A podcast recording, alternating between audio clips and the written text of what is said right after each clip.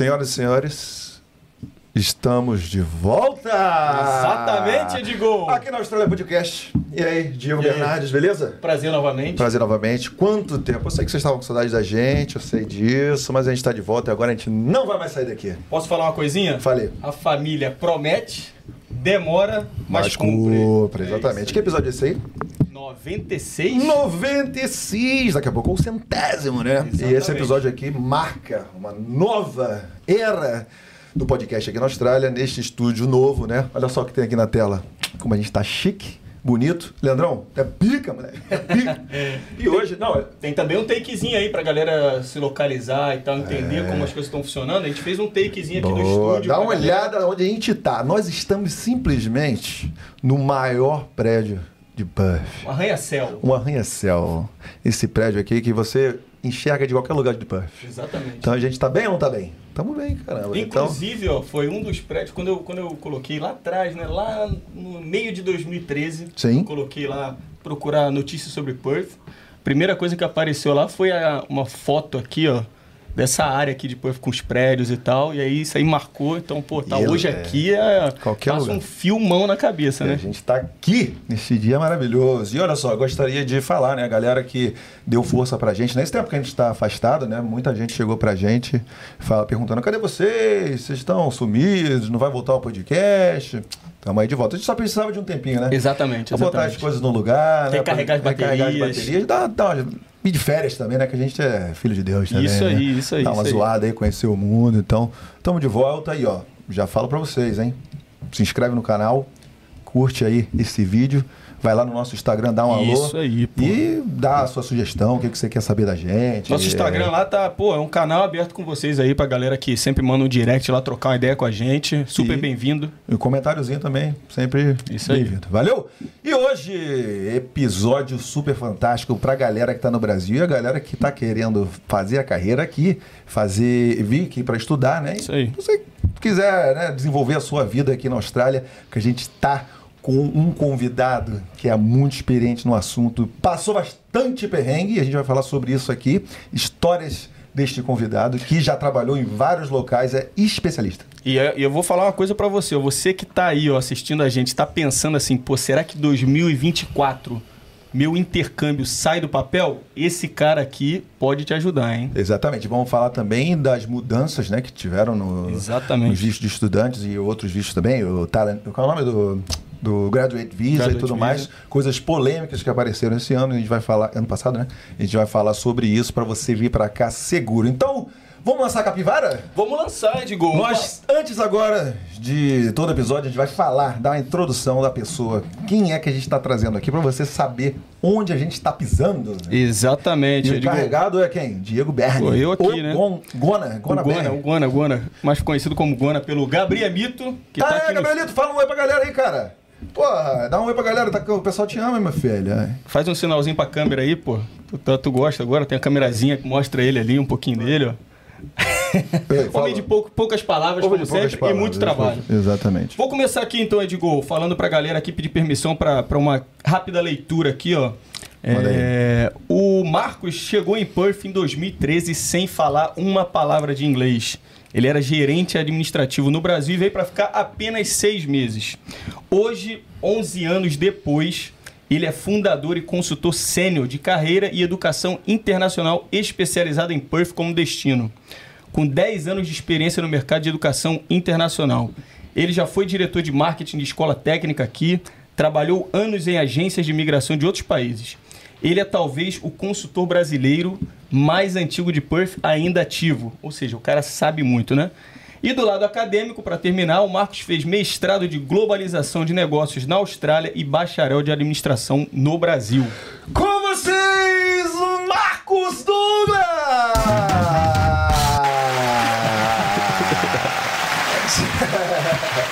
e aí, meu querido? Grande Marquinho! Marquinho da FireMe. Beleza. O cara Prazer, é fundador e CEO tá da. FireMe. A gente vai falar um pouquinho sobre a empresa, né não? Tá, Seja claro. bem-vindo, Marquinho. Valeu, obrigado. Capivara, ter. Capivara tava certinha? Acho que sim. Tá certinho, né? Passou tudo. Passou Falamos tudo? bem, falamos É, bem, pô. Falou bem, pô. Obrigado pela introdução. E, pô, e falando aqui, puxando a capivara, né? Me atentei, chegou em 2013. 2013. Mesmo ano que eu, pô. Sim, senhor. Na época lá, como é que foi? Era, era essa dificuldade pra arrumar acomodação aqui ou era mais não, tranquilo? Não tinha, era mais tranquilo, né? Não tinha muito brasileiro aqui, né? A sim, gente sim. acabou abrindo mais pra outras pessoas, né? Vai fazer Puff tá 11 mais anos conhecida. de, de Puff. Só 11 Puff. anos só Perth. Pode Também Puff. já viajei pros outros estados, mas Perth é minha casa. Boa. É. Vamos, vamos fazer aquela perguntinha? Vamos. Agora a gente já te falou, puxou a capivara, falou do seu lado profissional, mas agora vamos fazer então aquela questão mais filosófica. O que, que você.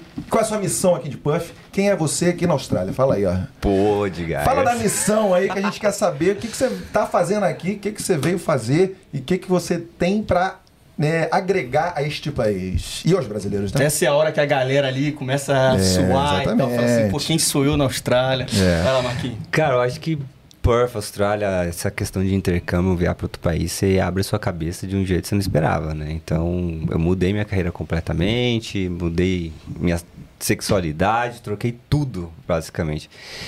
E eu me descobri na, na parte de educação internacional, né? No começo que eu vim para cá era muito mais difícil, ah, não tinha tanta gente especializada, então tem uma história aí de caminhos errados até se encontrar, e isso fez com que eu me interessasse mais sobre o assunto, me aprofundasse mais, e hoje é o que eu achei meu propósito. É isso. né? Entendi. Ajudar outras pessoas, facilitar um pouco mais. É, vamos começar então, porque eu, eu, eu conversei com você um pouquinho. Lá no Brasil você tava bem, né? Mas Tava bem. Aconteceu, alguma coisa que te deu aquele estalo pra mudar de vida assim e vir pra cá pra Austrália? Teve algum motivo especial assim? Pra Sim, você pô, eu- fazer essa mudança? Já pensava em vir para outro, ir para outro país? Como é que é essa tua história aí? Ah, eu viajei para outros países antes de, de vir para cá, mas não, não tinha interesse de mudar, né? Eu- o planejamento era crescer na carreira lá, desenvolver e eu desenvolvi. Então, com 23, eu era gerente financeiro de uma multinacional de TI, com um time grande de 10 pessoas, gente mais velha do que eu, inclusive. Mas é aquela, né? São Paulo, 14 horas de trabalho, 2 horas de trânsito, aquela loucura, final de semana só quer dormir. E aí o que aconteceu foi eu fui assaltado na- no caminho de casa, num- uma noite, não lembro que dia. É, já era bem tarde já e o cara tava muito drogado. Eu achei que qualquer coisinha, mesmo por sem querer, pudesse acontecer alguma coisa, né? E aí isso passou pra mim uma uma história na minha cabeça, assim, o que que eu estou fazendo com a minha vida. E foi a hora que eu falei, não, eu preciso sair daqui, eu preciso buscar outros ares, viajar, conhecer outras pessoas, outras sei lá, idades. né? E tomei, foi uma, uma, uma decisão assim, súbita, praticamente. Que no, no final de semana seguinte eu já fui numa agência, fechei, paguei na hora. Falei, se eu não pagar, não vou sair daqui. Quando eu for pedir demissão, meu chefe vai querer que eu continue. E aí eu já saí com tudo pago e segunda-feira eu tava pedindo as contas. Caraca, É. foi bem rápido, né? Geralmente, Isso, assim, agora que, você, vida. agora que você tá aí como consultor né, de intercâmbio, de carreiras e tudo mais, geralmente quanto é o. Qual, qual, qual é o, o tempo assim que você dá pra pessoa se planejar? Você fala pra galera também vir bruscamente ou também tem um. Você, hoje em dia, né, sugeriria ter um tempo de planejamento? Ou, ou não? Ou pode vir assim abruptamente como você fez? Pode vir abru- abruptamente, né? Demora um tempinho para sair o visto, mas geralmente o processo de matricular uma escola, quando você já sabe o que você quer, é muito mais rápido. Né? É só o tempo de sair o visto mesmo.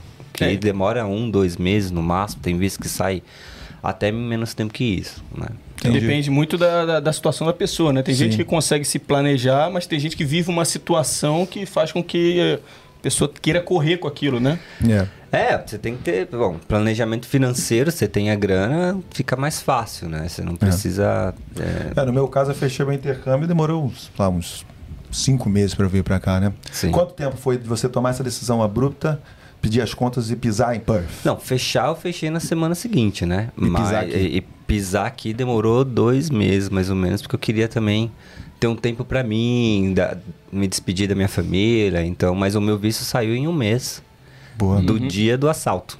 Caraca, E- né? É. E, e vamos lá, e aí por que que você decidiu, você falou que tinha viajado e tal, mas por que que decidiu especificamente Austrália e, E Perth. Perth, né, no caso? Bom, aí a coisa. Cada um tem a sua, né, suas prioridades. Pra mim, eu queria um lugar que tivesse sol, né? Uhum. Que tipo, fosse parecido com nossa temperatura, porque eu não aguento frio. Nossa, frio não dá. Aquela pra mim. vitamininha D também, né? Não pô? dá, cara. Hemisfério Norte, Inglaterra, Irlanda, Canadá, é um frio maluco. Você pensa né? nisso até nesse maçarico que a gente está vivendo neste momento em Puff? Eu Porque, prefiro do que Porra, ficar eu gosto- congelado eu de gosto casa. estamos no maçarico de 40 graus aí todo dia, né? Vai pra praia passa, o- passa o calor. É. O frio você vai pra onde, né? Exatamente. É, e alguns parâmetros. Eu não queria. Eu venho de São Paulo, então eu não queria cidade grande. Eu quero curtir uma cidade média, não precisa também ser uma vila. E eu queria o menos brasileiro possível, porque o meu. Eu falei, já que eu vou viajar, eu quero aprender alguma coisa. Para mim, naquele momento, era o inglês. Né? Então, o objetivo de aprender inglês o mais rápido possível. Então, escolhi a escola mais top que tinha, é, o lugar que tinha menos brasileiro, para não ter distração, apesar que brasileiro tem tudo que é canto. Sim, sim, sim. É, e aí eu fui na agência e falou assim, ah, Perth, nunca tinha ouvido falar de Perth na vida, Sim. literalmente. Aí ele me mostrou umas fotos, o calor, cara, alguma coisa, eu chamo de intuição, basicamente. Uhum. Bateu, eu falei assim, é isso aqui, sem, sem pensar, sem, sem ter dúvida. Quais foram os argumentos que, ele, que te convenceram? Eu sei, eu sei que você falou, né? Que ele é um lugar mais ca, é, quase, mais calmo Sim. e tudo mais. Mas você viu as fotos lá, mostrou alguma. ele- Eles mostraram alguma coisa que te Qualidade chamou a atenção, vida. qualidade de vida. Qualidade de vida. É, é uma cidade que você fica 20, 15 minutos da praia, ah, transporte de fácil acesso, segurança. Primeiro lugar, né? Um dos motivos do, do- Top do- um, né? É, top 1 um, de ter saído. Ter, ter pensado em sair do Brasil foi por causa da segurança, né? Então, qualidade de vida, enfim, menos estresse. É. Eu falei, eu tirar seis meses pra, pra curtir a vida de uma forma diferente. Né? Então, Perth pra mim pareceu perfeito, porque lá, um rio limpo no meio da cidade, É. perto as praias incríveis. Ah, enfim, a- não sei, a energia bateu de alguma forma. É, pra galera ter a noção mesmo, a praia até aqui da É. do Estamos no centro da cidade Sim, nesse momento. sim. 15 minutos, vai pra City Beach, É, né? é, é. Já tem ali várias opções, né? Entra na linha do Sim. trem, é sempre 15 minutos e praias um- umas mais bonitas que as outras. né? Tem Custo muita vi- opção. Aí vem outro ponto: custo de vida e multicu- multiculturalidade. Uhum. né? Queria conhecer gente de outros países. É, aqui é o Aqui é o lugar Aqui isso. é o lugar. Tem tudo, tem de tudo. É. E aí agora a gente vai entrar nesse assunto, né? Porque Hum. você falou de agência aí de intercâmbio que você procurou e tudo mais, né? Sim. E aí, qual foi o plano? O que, que você pediu? As- é, ficar seis meses de inglês e ir para casa? E aí que você gostou e, e aí você renovou para uma profissão? Como é que foi esse, Sim. essa sua experiência na agência de intercâmbio? É, a agência de intercâmbio funciona muito bem para quem vai fazer intercâmbio ter essa experiência e acabou, né? Sem planejamento, é vai e vê o que acontece. né? Ah, e era isso que eu estava procurando na hora. né? Mas na hora de renovar, que bateu o quarto mês aqui, eu falei, Quer ficar? Acho que não foi suficiente, vamos É. ficar um pouco mais. Foi a hora que eu comecei a ter problema, porque eu não tinha informação sobre desenvolvimento de carreira. De novo, gerente financeiro no Brasil, é, o inglês já estava bom, que eu desenvolvi super rápido, graças a Deus. E eu queria alguma coisa diferente, mas não o suficiente. O inglês não estava suficiente para eu conduzir essa pesquisa, de eu entender os caminhos de carreira, imigração aqui, né? Então eu busquei a agência e confiei 100%, né? Somos especialistas em educação aqui, então esse é o seu caminho. E aí me indicaram para fazer TAFE, que é uma ótima instituição, mas para o meu nível de conhecimento é básico. Eu fui fazer certificado 3, certificado 4 de accounting, né? Que Contabilidade. para quem não conhece, na Austrália, quem faz certificado 3 é um molecão de 16 anos para aprender princípio de contabilidade. Pô, agora Então- que você me fala isso, depois que eu fiz o certificado 3 também, Marquinhos? Pois Pô, é, Edgar. sacanagem, né, velho? A gente falou disso, né? A gente vai falar, a gente vai falar, a gente vai falar. Pois é, e aí, é, aí enfim, já, já não era o que eu, o que eu precisava, né? E acabei Sim. que perdi, perdi dois anos aí fazendo um curso que não era para mim, com a promessa de que ia me dar um caminho de, de migração, que também não foi o, caso.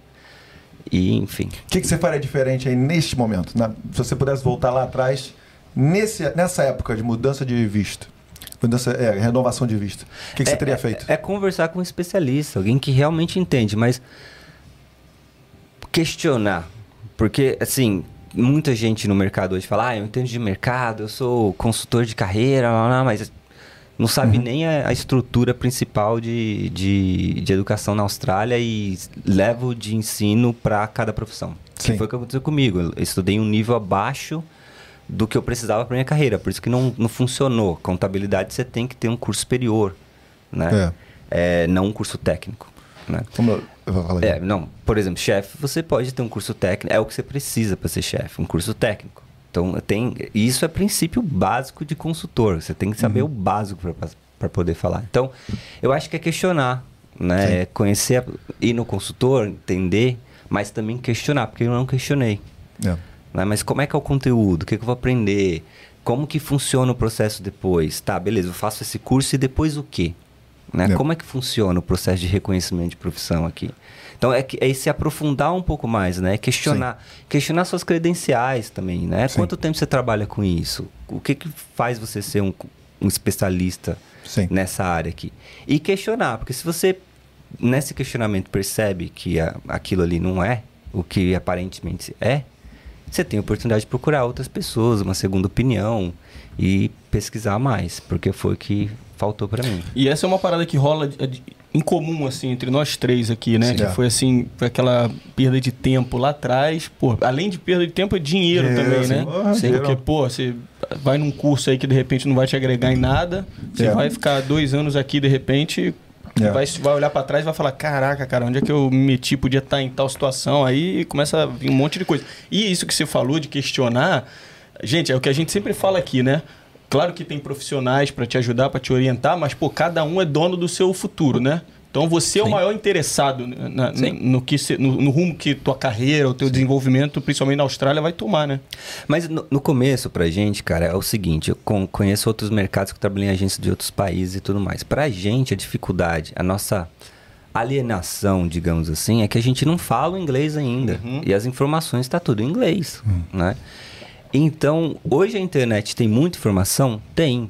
Mas é, por, por ter tanta informação assim, a dificuldade é você saber filtrar e o que, que realmente é, o que, que não é. Então, essa foi talvez um, um dos problemas que eu tive lá atrás. A internet ainda é, tava engatinhando. Tava engatinhando, o WhatsApp não existia, Facebook tava é. sei lá quanto tempo. Pô, quando a gente chegou aqui em 2013, é, você, não podia fazer, você não podia fazer ligação por câmera. Não, não era. Tinha isso. Não né, tinha, é, exatamente. 2013, né? 2013, então acho que é né? isso. Eu acho que é, é, é, sim, a gente tem o controle da nossa vida, mas quando você passa, isso foi tema de terapia para mim, hein? Sim. Quando você passa a responsabilidade para alguém é porque você confia no que a pessoa tá te falando. Você não pergunta pro médico, ah, mas será que realmente me mostra por quê, uhum. né? Tu vai, confia, você não pega o avião e checa se o, o cara que tá pilotando o avião sabe pilotar. não pede a carteira né? ali dentro. É. Foi isso que aconteceu comigo. Acreditei no que me falou, deveria ter checado? Com certeza. E aí o ponto você perguntou, o que eu deveria, o que eu faria diferente, né? Mas acho que é uma mistura dos dois, Diegão. É a questão de você também não saber aonde procurar essas informações, você ficar dependente mesmo pela questão da língua, né? Uhum. A gente não uhum. falar inglês. Principalmente, você, che você chega aqui, você tem um visto de 5, 6 meses, não fala uma palavra em inglês. Quando está uhum. perto de renovar o seu, o seu visto, você ainda não tem a, a, a independência sozinho de conseguir. Você ainda está se adaptando, cara. Então, sim, então você ainda sim, confia sim. muito no que a agência vai te falar. É, eu contar aqui rapidinho o meu caso, né? Meu caso é. do Marquinhos é muito parecido, é impressionante, né? Sou formado em administração, vim para cá e aí eu fui na agência de intercâmbio sem esse know-how, né? Não tinha aqui na Austrália para, né? É, debater sobre isso. Então, eu fui na agência de intercâmbio, fiz o meu inglês, falei, pô, sou, é, faço administração e tudo mais, eu não sei o que eu faço depois, qual o curso que eu vou fazer. E, pô, o, o menino lá, o agente de, de, intercâmbio, ele não é um cara formado, mas ele quis me ajudar da melhor maneira. Isso não Sim. quer dizer que ele é incompetente ou foi culpa dele de eu ter hum, hum. perdido tempo. Não, nem um pouco. A agência de intercâmbio está ali para vender um intercâmbio para você. A culpa toda é de quem? Minha culpa foi minha. Então eu fui escolher contabilidade porque tem, essas, tem esses fatores que o Marquinho uhum. falou, né? Que tem a possibilidade de você conseguir o visto, ir para faculdade. Então, que ele falou para mim que era um uhum. pathway, não, um, um atalho para ir para a faculdade para pegar o visto. Uhum. Mas aí é, são anos de estudo, é bem difícil. Então eu fiz um ano, fiz no certificado 3 igual o Marquinhos. E o certificado 3 é um negócio muito básico, sabe? Muito básico mesmo. O cara vai te ensinar Excel, começar lá. E eu trabalhava no banco, fiquei quatro anos trabalhando no banco. Então foi um ano que eu digo perdido, mas não foi perdido, né? Eu tive aqui as minhas experiências Sim. na Austrália, tá tudo tranquilo. E só que aí eu vi que o que eu queria ficar na Austrália, eu mudei, né? Fui pra, pra gastronomia, né? Virei chefe de visto.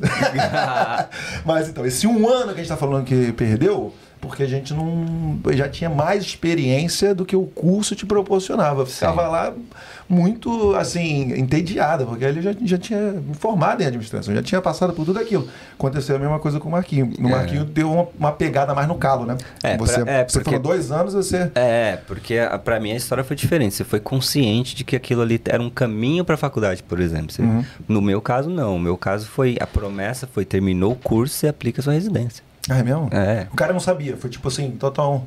Ah. É, e, e, de novo. Mas aí né, culpa, eu... de novo, você botaria em você que não foi atrás para saber. Com certeza, com certeza. Então, é, um ponto, é o ponto de ter uma, uma malícia maior, entendeu? De, de confiar too much. Recebeu muito é. cedo também, né? Sim, e, mas esse é o ponto, cara. O ponto às vezes não é nem. Você não pode culpar o consultor, o, o, o, o agente e tal. Porque você tem vendedor de intercâmbio e você tem consultor de carreira. Isso né? Que é o que eu faço. É diferente uhum. a distinção. O consultor de carreira entende os processos de reconhecimento de profissão aqui, que não precisa ser um agente de migração para reconhecer uma profissão. É outro tabu que existe, né? O processo de reconhecimento de profissão você procura um profissional de carreira. Às vezes, às vezes o agente de imigração não sabe como reconhece. Ele sabe de visto, sabe o processo de aplicar para um, um sponsor, etc. Mas o reconhecimento de carreira, você pode ter um especialista só disso né? Uhum. Que é o que eu faço. E, e, entender exatamente o caminho, avaliar o que você tem já no seu histórico, na sua carreira, porque ninguém vem aqui. É, quer dizer, a maioria não, ainda vem a galerinha com 17, 18 anos, a gente já vem com maturidade maior, já terminou o bacharel, já tem uma experiência no Brasil. Então, às vezes, dá para você usar isso né, e reconhecer aqui. Foi o que aconteceu comigo. Eu tive a péssima notícia de que o que eu estudei dois anos não ia servir de nada, mas no mesmo agente de imigração que eu fui, ele falou: Mas deixa eu entender o seu background, deixa eu entender o que você já fez no Brasil. E eu poderia ter reconhecido a minha profissão como a management accountant aqui, parcialmente. Eram três matérias que eu tinha que fazer só para reconhecer a minha profissão. Precisava fazer mestrado, precisava fazer absolutamente nada. Essas três matérias eu podia ter feito online. Uhum. Ou seja, Você soube podia... só depois? Dois anos depois. Eu podia ter pego minha residência muito antes. Né? Se eu soubesse dessa informação. Qual foi a hora que você descobriu que esses dois anos aí não valiam para nada e qual foi a situação aí pra gente? E o que que te, e que que te afetou aí? Vamos lá. Bom, dois anos pró próximo de terminar o, o, o, curso, eu fui procurar um agente de imigração para aplicar para o meu, meu visto de PR, né? Tá como pronto, você achava como desde eu achei desde o começo. Porque você passa, eu fiz a consulta, fiz, comecei o curso, vi que não era para mim academicamente, mas quando eu fui falar na agência, falou, não, mas é, ainda assim esse é seu curso, porque quando gente terminar, isso que vai acontecer. Então parei de pesquisar total, fui trabalhar, garçom, todas as profissões que a gente conhece né, aqui, para pagar a escola e acabou. Então, dois anos depois, fui no agente de imigração, e aí, kind enough, o cara foi, assim, excelente, né? Infelizmente não está mais com a gente, mas ele ele não foi só um agente de imigração, ah, você não tem nada para fazer, vê o que você vai fazer, acabou. Ele foi analisar tudo que eu fiz no Brasil. E ele tinha um conhecimento que poucas pessoas têm, que é você pode reconhecer, você tem background de administração no Brasil, você pode reconhecer parcialmente a profissão de accounting, né? Uhum. Que é uma coisa que pouquíssimas pessoas sabem até hoje, né? Então foi um, uma, como é que chama? Enfim, foi, foi, foi do fundo do Mal poço. necessário é, foi do fundo do poço de descobrir a pior notícia que você pode ter depois de dois anos, mas ao mesmo tempo a esperança, tipo, não, mas você tem um caminho aqui, segue nisso aqui, né? E então, foi isso que você fez. E foi isso que eu fiz. Então, eu tinha pouquíssimo tempo para resolver minha vida, porque tava para vencer meu visto de estudante, então foi a hora que eu comecei a pesquisar por mim mesmo o que que eu ia fazer. Então, eu encontrei um mestrado de, administra de é, administração e globalização na Curtin University, e existia uma bolsa de 50% na época, né? Documentação, carta de apresentação, carta de referência, apliquei e peguei a bolsa de 50%. Me, eu pagava menos no mestrado do que eu pagava na TAFE. Mas aqueles dois anos fica na cabeça, né, Diego? Você uhum. é, falou de, do, do, dinheiro e tudo mais. Dinheiro, com certeza, mas dois anos, nunca mais voltou. De tempo é uma coisa que nunca volta. Uhum. Você não consegue comprar. Então, na minha cabeça, na época, eu fiquei depressivo, enfim, foi bem pesado. Era aqueles dois anos que eu não viajei, não fui para lugar nenhum, era o foco, né? Uhum. E que nunca mais ia voltar, porra. No meu prime, 24 anos, 25 anos, entendeu?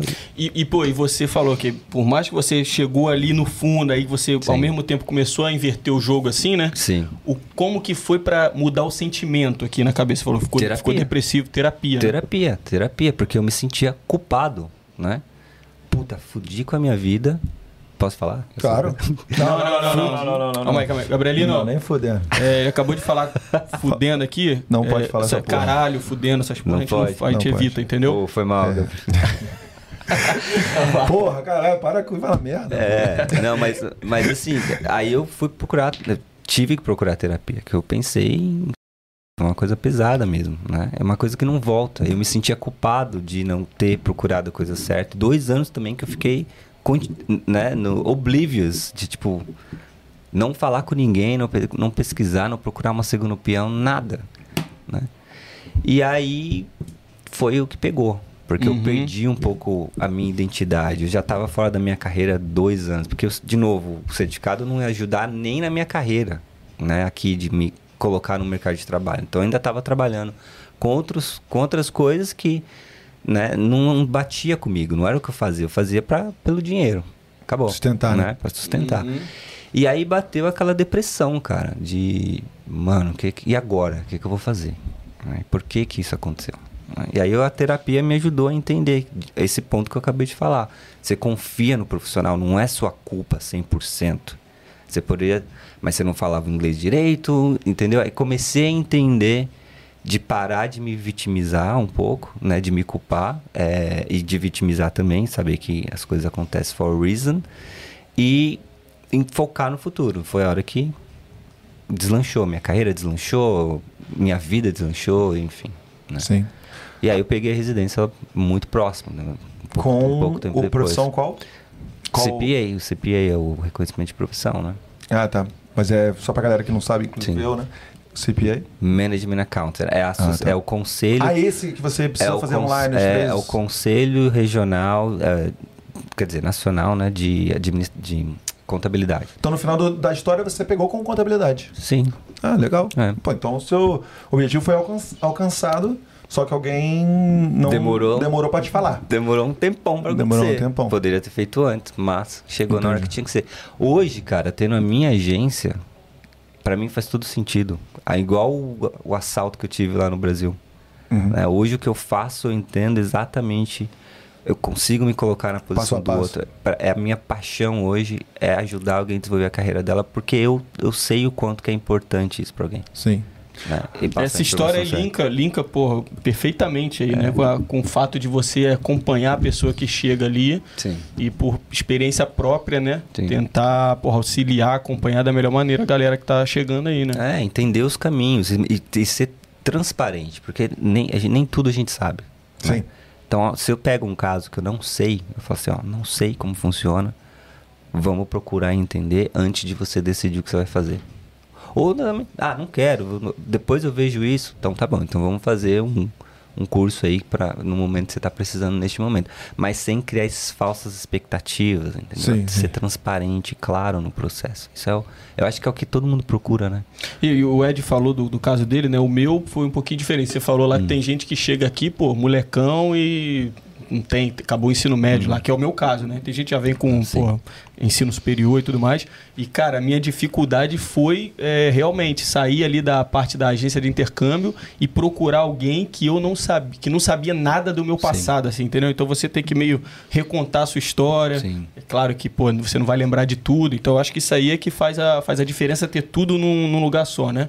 É, eu acho que são três etapas nesse processo, né? Entender o seu background, ver se tem realmente. É o que a gente faz dentro da, da, da- da empresa, né? Primeiro entender, fazer uma entrevista. Não precisa ser com um agente de imigração. Geralmente os nossos consultores, eles têm esse conhecimento prévio, né? Mesmo que superficial, prévio, suficiente para pelo menos fazer um filtro. Né? Não é pegar um cara que é engenheiro no Brasil e colocar ele para fazer commercial cookery. sem saber que o cara podia ter o reconhecimento da profissão dele. Ponto. Esse, aqui- esse é o ponto principal dentro da Fime. De todos os consultores ter pelo menos um, um- um entendimento básico disso. Né? Boa. E da, a partir daí, direcionar. Né? Pô, o Diego não tem bacharel no Brasil, ele tem ensino médio, trabalhou, mas fez um estágio, então provavelmente ele não tem nenhuma profissão para reconhecer dentro da Austrália. Ok, primeiro passo. Segundo passo, o que, que você quer fazer? Né? São 340 profissões em Perth, só em Perth. E, e aí tem aquela fórmula né, automática que você vai na agência de entrevista. Ah, faz cooker, faz isso, faz aquilo. Não, a gente vai avaliar né, os, seus, os seus desires, o que, que você gosta de fazer, entender suas áreas, entender. Você entender todas as suas possibilidades e o porquê, né? E te dar as opções para você poder fazer uma decisão consciente daquilo, sabendo que você explorou todas elas. né? Uhum. E aí depois a terceira é fazer todo o processo. Ok, agora que a gente explorou tudo isso, você decidiu, entendeu todos os riscos, porque migração muda o tempo inteiro, né? É outra coisa que eu falo para todos os nossos clientes, tipo, não faça aquilo só por migração. Faça algum tem o ideal dos mundos, vamos achar alguma coisa que você goste também. Né? A gente vive, eu passo, você sabe, a, gente, a comunidade aqui é pequena. Tá falando com o cara de TI, ah, eu tô fazendo isso aqui porque é, falaram que era o melhor caminho, sem entender que ele podia, sei lá, ter reconhecido a profissão dele ou ter seguido um outro caminho. Faculdade, por exemplo. Todo mundo fala, ah, a faculdade aqui é absurdamente cara. E não é, tem faculdades privadas aqui que é tão, tão próximo de valor quanto um curso técnico, né? Então é explorar todas essas opções e fazer uma decisão consciente, né? Boa. Vamos agora aqui, ó, falar um pouquinho. Pô, a gente está falando aqui com o sócio fundador de uma empresa né, de intercâmbio de carreira, né, Faimi. E quero saber quando você chegou aqui, cara, como é que foi as impressões e os seus Eita. e os seus empregos, né? O que, que você, falou, mencionou em algum momento aí que você estava fazendo alguma coisa só por dinheiro, né? O que, que passou aí? Qual foi a. O que, que, te chamou a atenção de bom, né? Eu sei que você falou de cidade um pouco menor e praia e tudo mais. O que mais aí é, te, né, é, deu brilho no seu olho? E também fala dos- da sua experiência. Qual, qual trabalho É. você fez? Quais trabalhos você fez aqui? Cara, Experiência é- de é- é- intercambista é- do Marquinhos. exatamente. É, é muito engraçado, cara. Eu morei, eu morei numa homestay, é, é, casa de família aqui, que a gente fala em português, por quatro meses. Né? Eu fui muito abençoado. Eu sou uma pessoa muito abençoada na vida. É, que me acolheu de um jeito, virei filho, basicamente. Né? Eu Qual o bairro pra gente saber? Uma Matt pesquisinha? Low- em Matt Lowley. Ah, bom demais. É, eles tinham o que eles chamam de granny flat, né? Uhum. No fundo. Então, é pra- é praticamente um- uma, uma casinha só pra mim Sim. com piscina, dois gatos, assim, me, me, me acolheu, mas existiam regras, tipo, você tinha que estar em casa às seis da noite, todo dia pra jantar em família. né? Ah, ok. É, Eu tinha 24 anos, de seis da... meus amigos queriam sair, eu falei, não, seis da tarde eu tenho que estar em casa Depois pra eu jantar volto. com a minha família, depois eu volto. Então, os meus pais eram aqui da Austrália, era professor de professora aposentada, né? Então ela me ajudou muito a desenvolver meu inglês. Australiana mesmo. Ela era da Irlanda, mas estava aqui há mais de 20 anos. Uhum. E o meu, o meu pai, o meu pai australiano, que era chefe de cozinha. Então comia bem, tinha uma professora particular praticamente, uma casa que a gente se vê ainda até hoje. Ah, legal. 11 anos a gente se encontra uma vez por ano, dois, uma- enfim, para se encontrar. Então essa parte foi muito bom. Os meus primeiros quatro meses foram os melhores tempos da minha vida. Né? Porque eu não trabalhei, eu vim, eu falei, gastei meu FGTS inteiro. Porque eu falei, não, não é isso. O primeiro objetivo que eu falei, eu quero ter um tempo pra mim, quero me conhecer, né? E então quatro meses foi, foi só de curtir, de sair pra balada na quarta-feira, no Mustangão, quarta-feira. É. Vocês- Não sei se vocês vão ainda, não? É lógico. Não, eu, porque eu sou, né? E, é. Capítulo novo aí. Aí tem que ir. Mas é. É, é e o bom do inglês, cara, é que você aprende inglês na rua, você aprende inglês falando com a galera. É só você procurar gente que, que vai falar com você, tá mesmo na mesma jornada que você, né? Então foram quatro meses assim ex- excepcionais. Sim. E aí o meu primeiro trabalho foi de kit hand, quando eu decidi que eu ia ficar, que eu já não tinha mais um tostão no bolso, eu falei assim, Uhum. ah, se é pra ficar aqui eu vou ter que trabalhar. Isso aí. É, o primeiro trabalho foi de kit hand numa, numa cozinha. Lembra quanto você ganhava? Não aguentei uma semana de kitchen Aí, Gabrieliano. Nossa tu- senhora. tu chega a lembrar quanto você ganhava na época? Eu acho que era 19 dólares por Aí, hora, alguma coisa assim. Aí, Gabrieliano. Isso lá em 2013, né? 2013, agosto de 2013, mais ou menos. Foi o Aham. meu- o meu primeiro trabalho. Não aguentei uma semana, cara. Não deu. Gabrielinho, Não tá quanto tempo? Três anos. Três anos? E quanto você, ganha, Gabrieliano? Você é fora. 30, pô. Aí, ó. Tá ganhando mais que, que a gente, pô. É, é, é. E aí eu comecei a trabalhar de cleaner numa, num escritório, numa um cleaner, uma empresa brasileira, inclusive, que contratava só brasileiros. Isso foi bom porque meu inglês ainda não estava a ponto de trabalhar em outro lugar.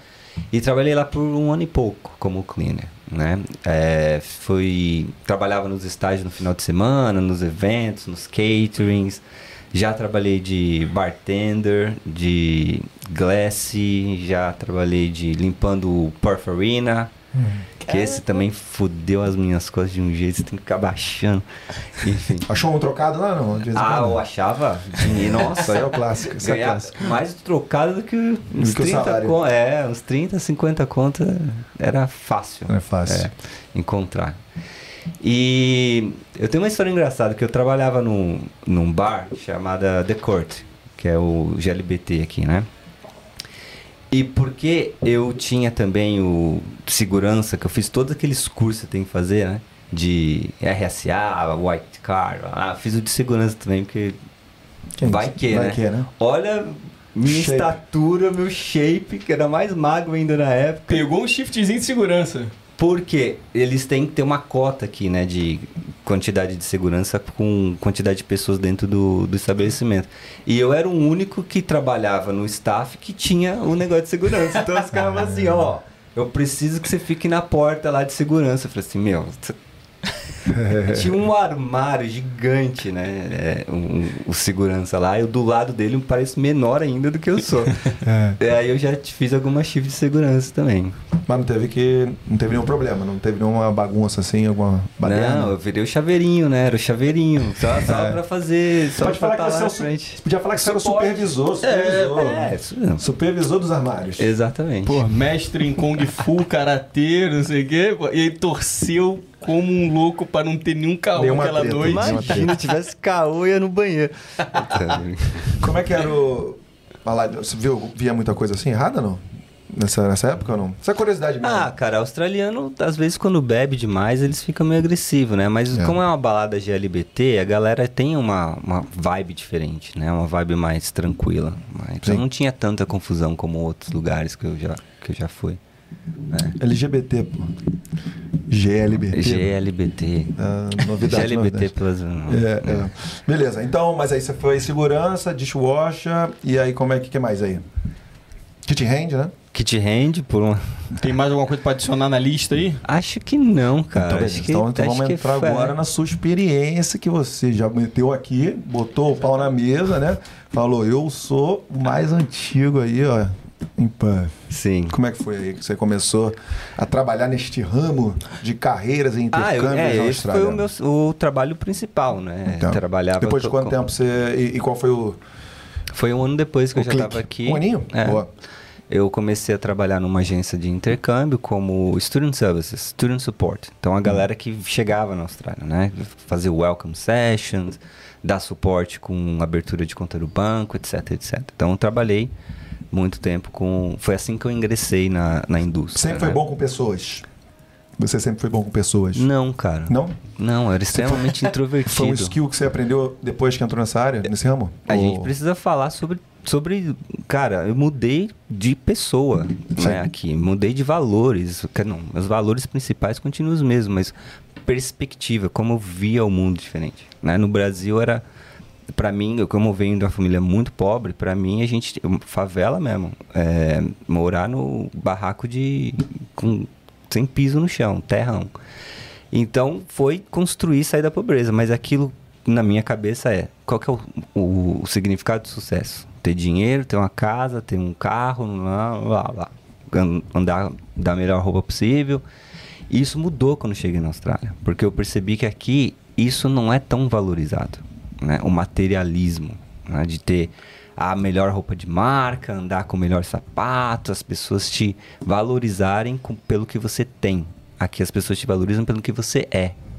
Não sei se vocês compartilham da mesma Não, ideia. sim, sim, é. não, mas aí, de vez em quando ainda tem uns brasileirinhos aí É. que, Tem, ah, que ligam tem. pra roupa alheia, né? Que fica olhando se- que- como é que você tá se vestindo É, e tem tal. as aí- exceções. No Brasil também Mas tem aí, exceção. é, Tem gente que que valoriza tá na pelo que você é. Exatamente, tem É, exceção. é, Mas a Foi. grande. e, Inclusive, essa é Sim. uma das coisas que, que me fez. me- que fez eu me sentir em casa, desde que eu cheguei na Austrália. Hum. Ninguém tá interessado na cor do teu cabelo. Isso aí eu Não, falo, é. mi- mi- minha experiência, assim, estando aqui, né? É. É, como você tá se vestindo, cada um vivendo ali no seu quadradinho, fazendo o seu. Então, mano, Sim. isso aí é uma das coisas assim mais. É, e o respeito É vem libertador, pelo né? o respeito vem pelo que você é, pelo, pela pessoa que você é, pelas as suas atitudes, não pelos carros que você, enfim, né?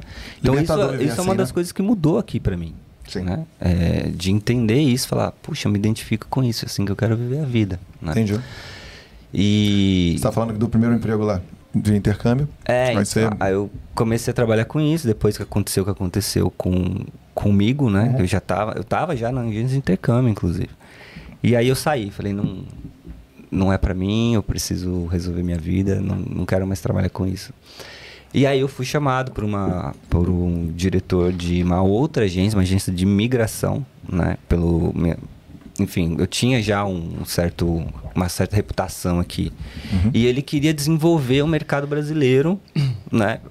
Pra, a- aqui em Perth. né? É uma agência indiana, inclusive.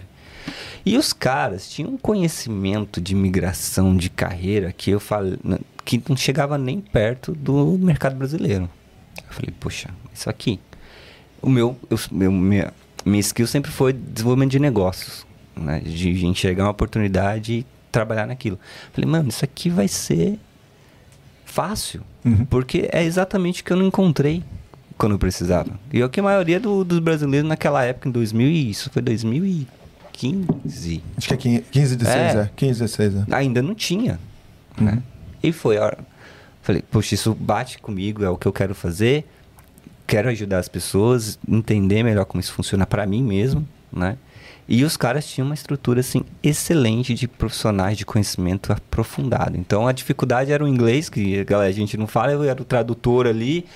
Montamos um time, tinha em um ano a gente tinha um time de três pessoas. 3, 13. 3. Três. Hum. Três brasileiros trabalhando na agência indiana que tinha 10 filiais aí pelo mundo, mas o mercado brasileiro não era o deles ainda. Então Uhum. trabalhei dois, um pouquinho menos de dois anos lá.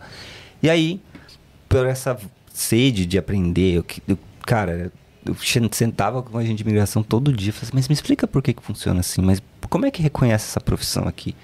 Né? E aí eu fui ganhando mais conhecimento e tal.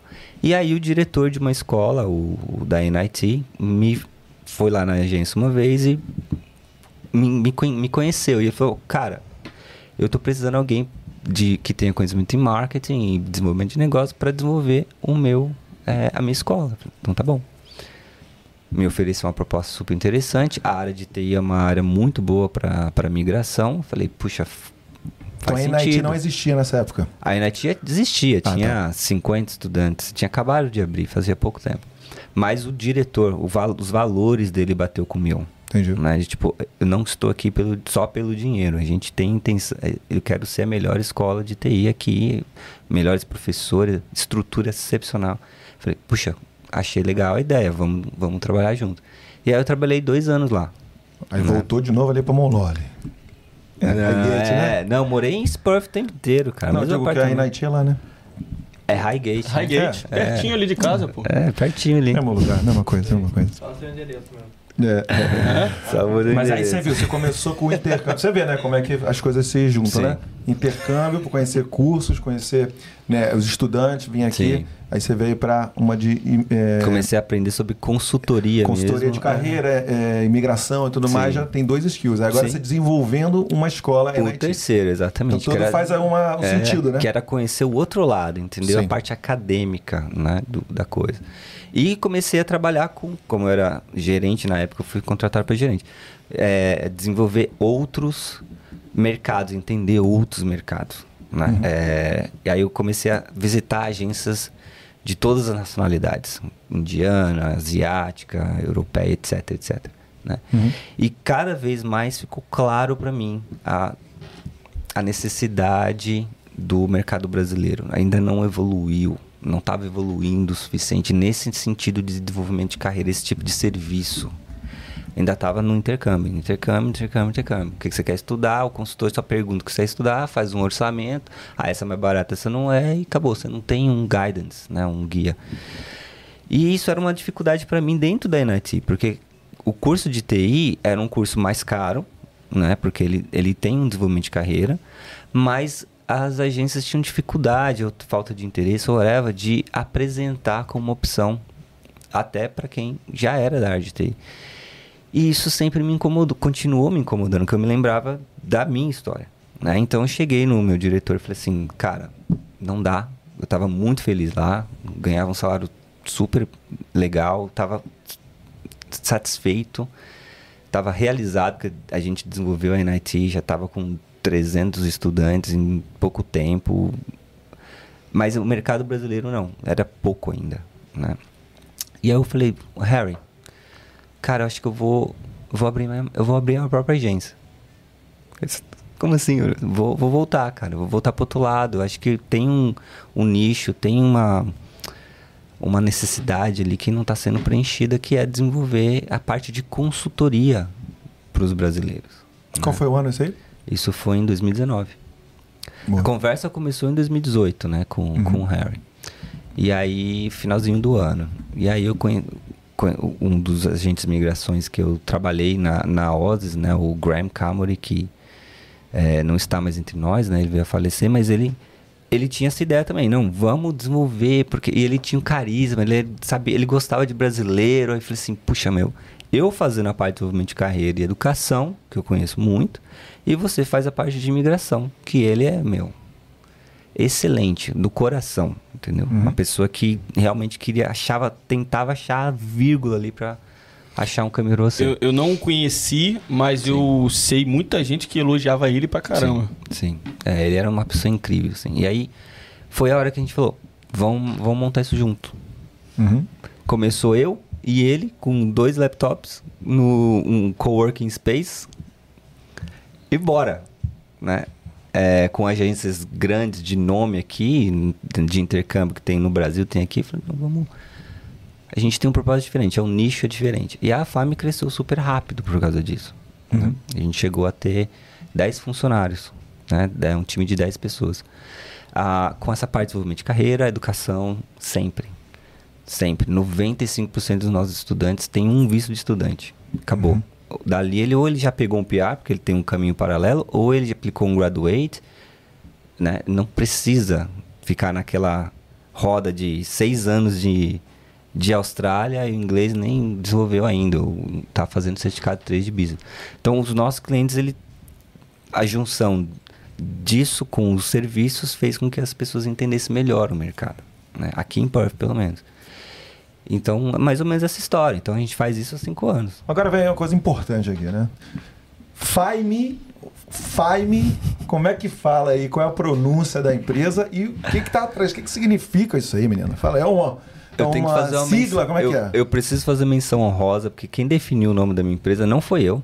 Ah, foi o. Danilo, né? Um grande profissional de marketing que, traba, que inclusive está aqui. Um salve, salve, Danilo. Salve, Danilo. Ele é, eu expliquei para ele o conceito da empresa, né? E aí viemos com essa ideia de tipo amplify me. né? Eu tinha outras ideias, unbox me, whatever, brainstorm, uma coisa mais louca, né? Aham.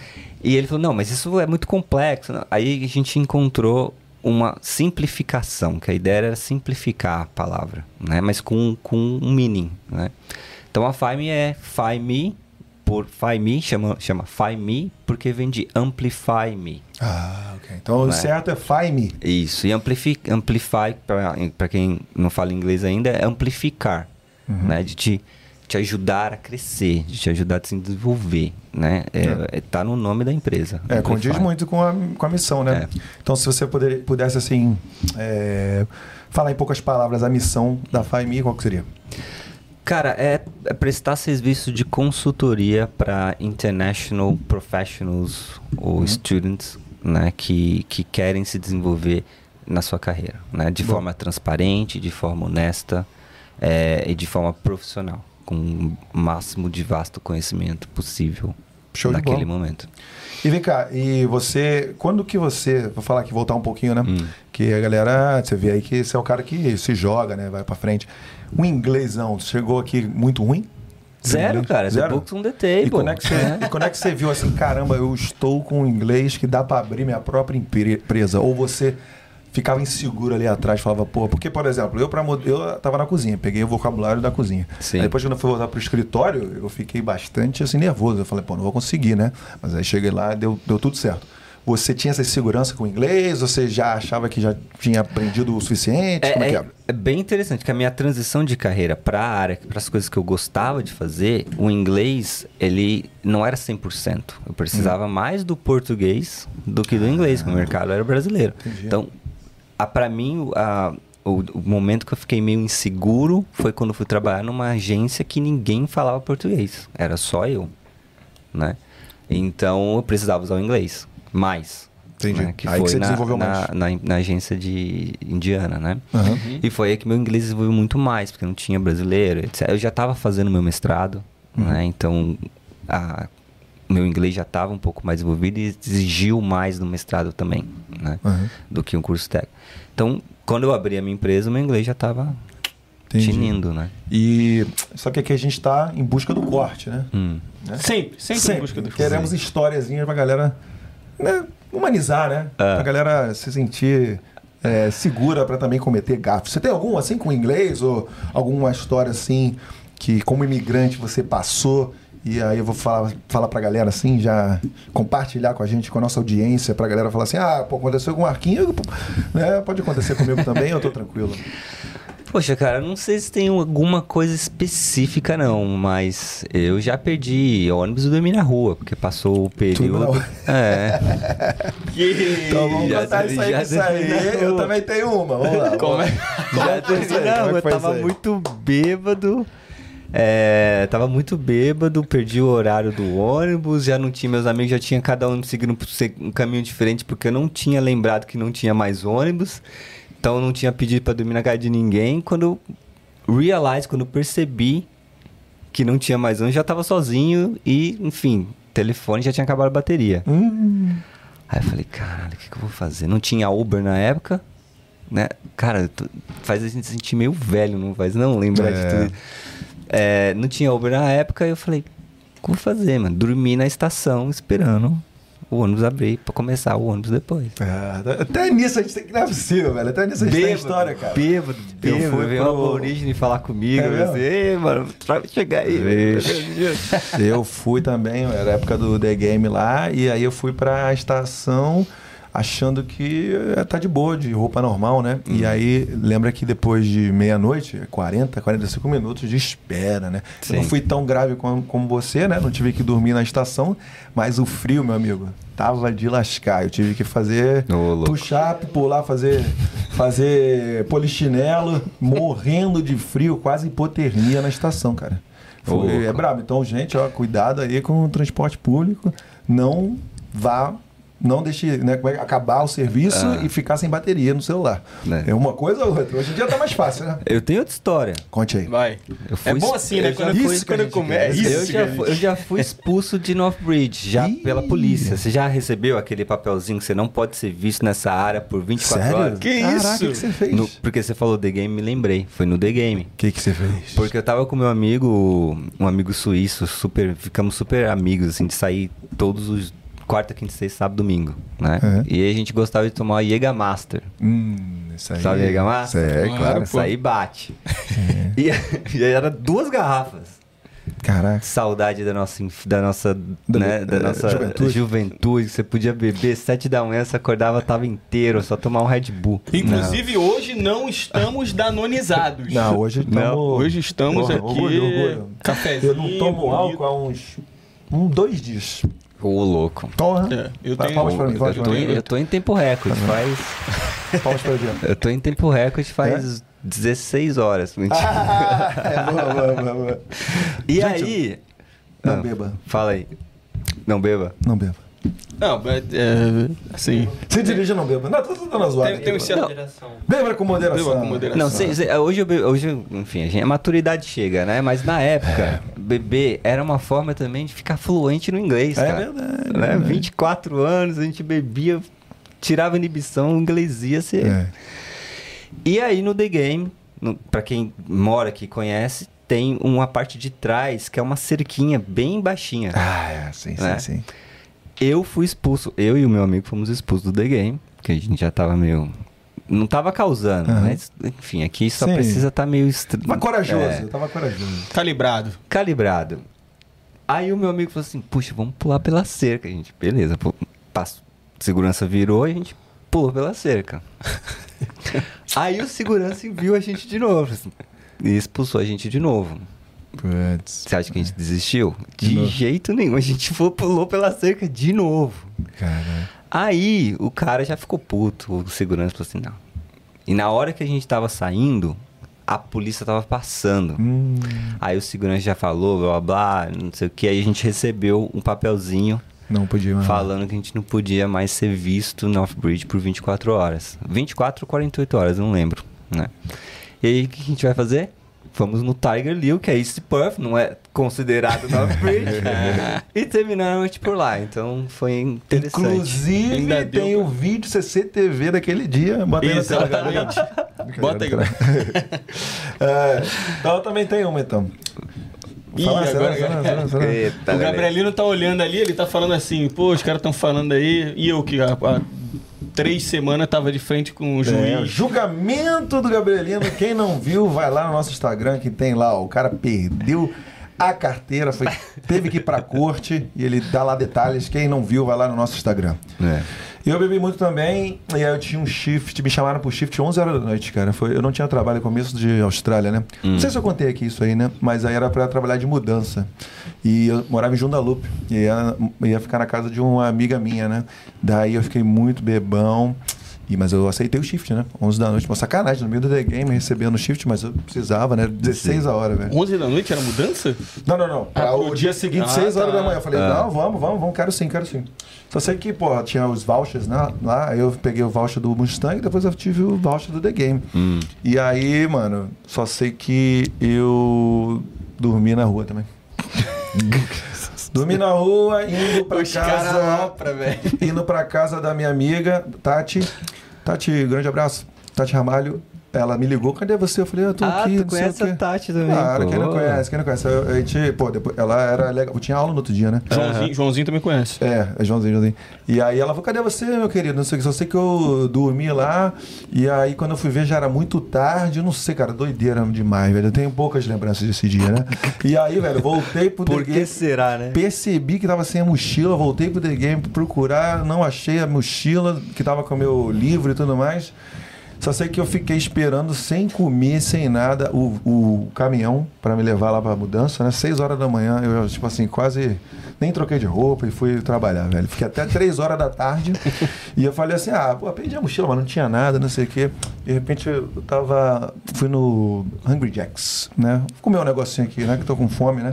Daqui a pouco eu tô assim, pensando, puta que pariu, minha GoPro tá lá na, na, na mochila. Já velho. era. Tava na mochila GoPro. Ou Perdeu seja, a não procurei, fui na polícia. A polícia falou assim: ah, meu irmão, perdeu, é isso aí, acabou. Perdeu.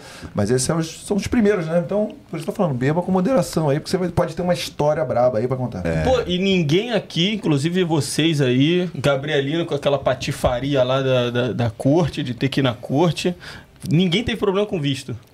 Mas é, ninguém tem problema com isso. Eu já fui quase preso aqui também. Cara, Isso se chama. Ó, pra quem não sabe aqui, eu e o Marquinhos, a gente tem. Ele é dois dias mais velho que eu. Então, é mesmo? Dois dias mais velho Então que eu. vocês são de. Vocês são de 88. Ariano, 88. Arianos. arianos. Ah, Nós dois somos arianos, maluco. eu tô no portal, viu? 20 de março você tá entre Pisces e Ares. Eu sou peixes. É, então então, a eu tô, gente é tô no portal. É. E também.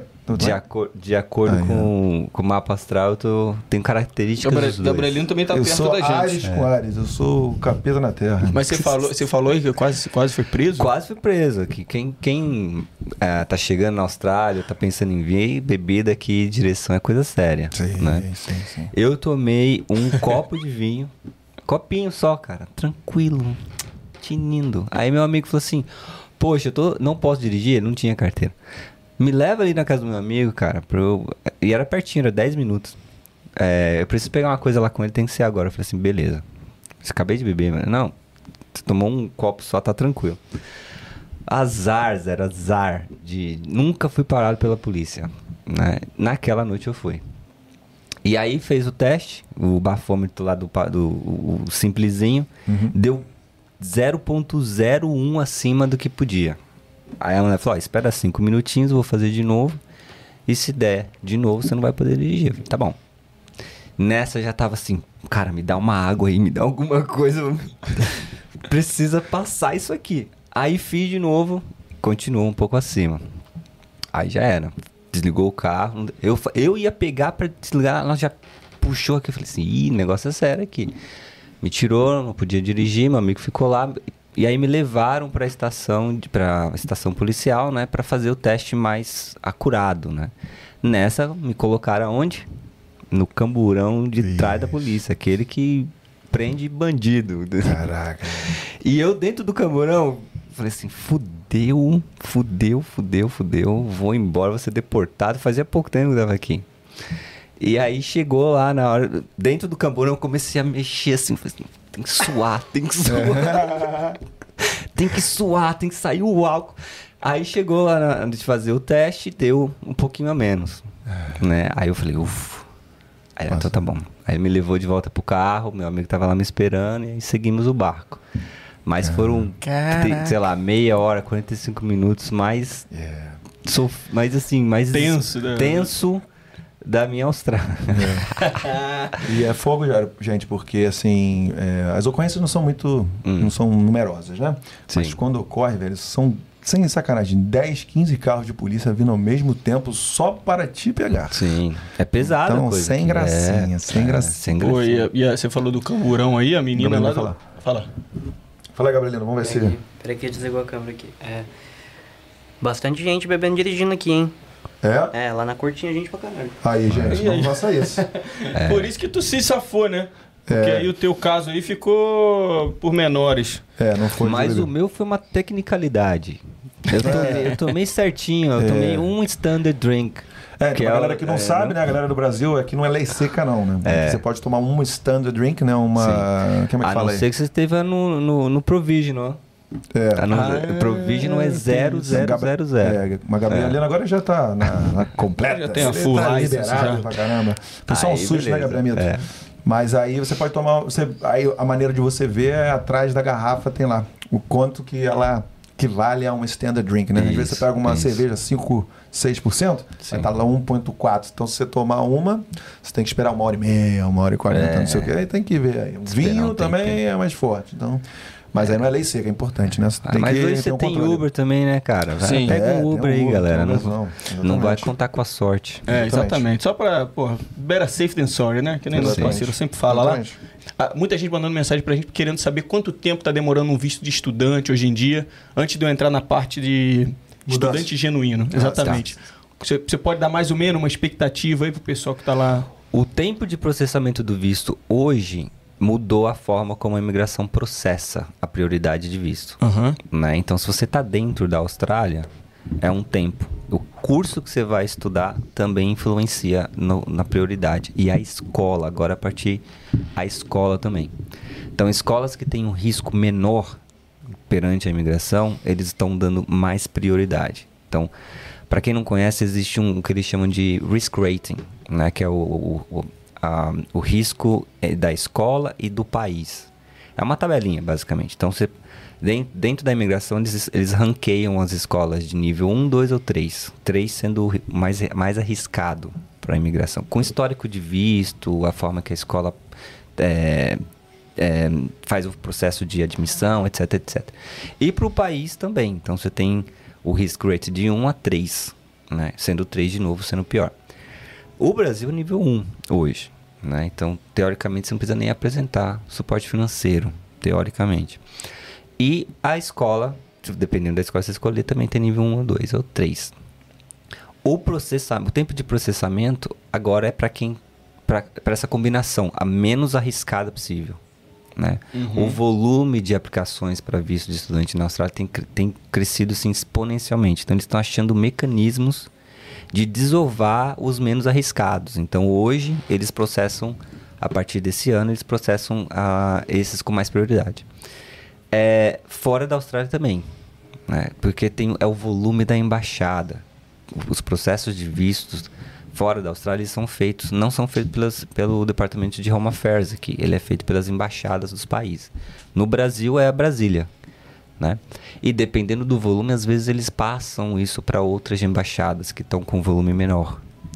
Então, por isso, quando você aplica um visto no Brasil, você tem que traduzir, você precisa apresentar uma documentação mais robusta, explicar o que você está apresentando, porque um- a embaixada que processa o visto no Brasil conhece, por exemplo, o sistema financeiro, então sabe como é que aparenta um extrato bancário.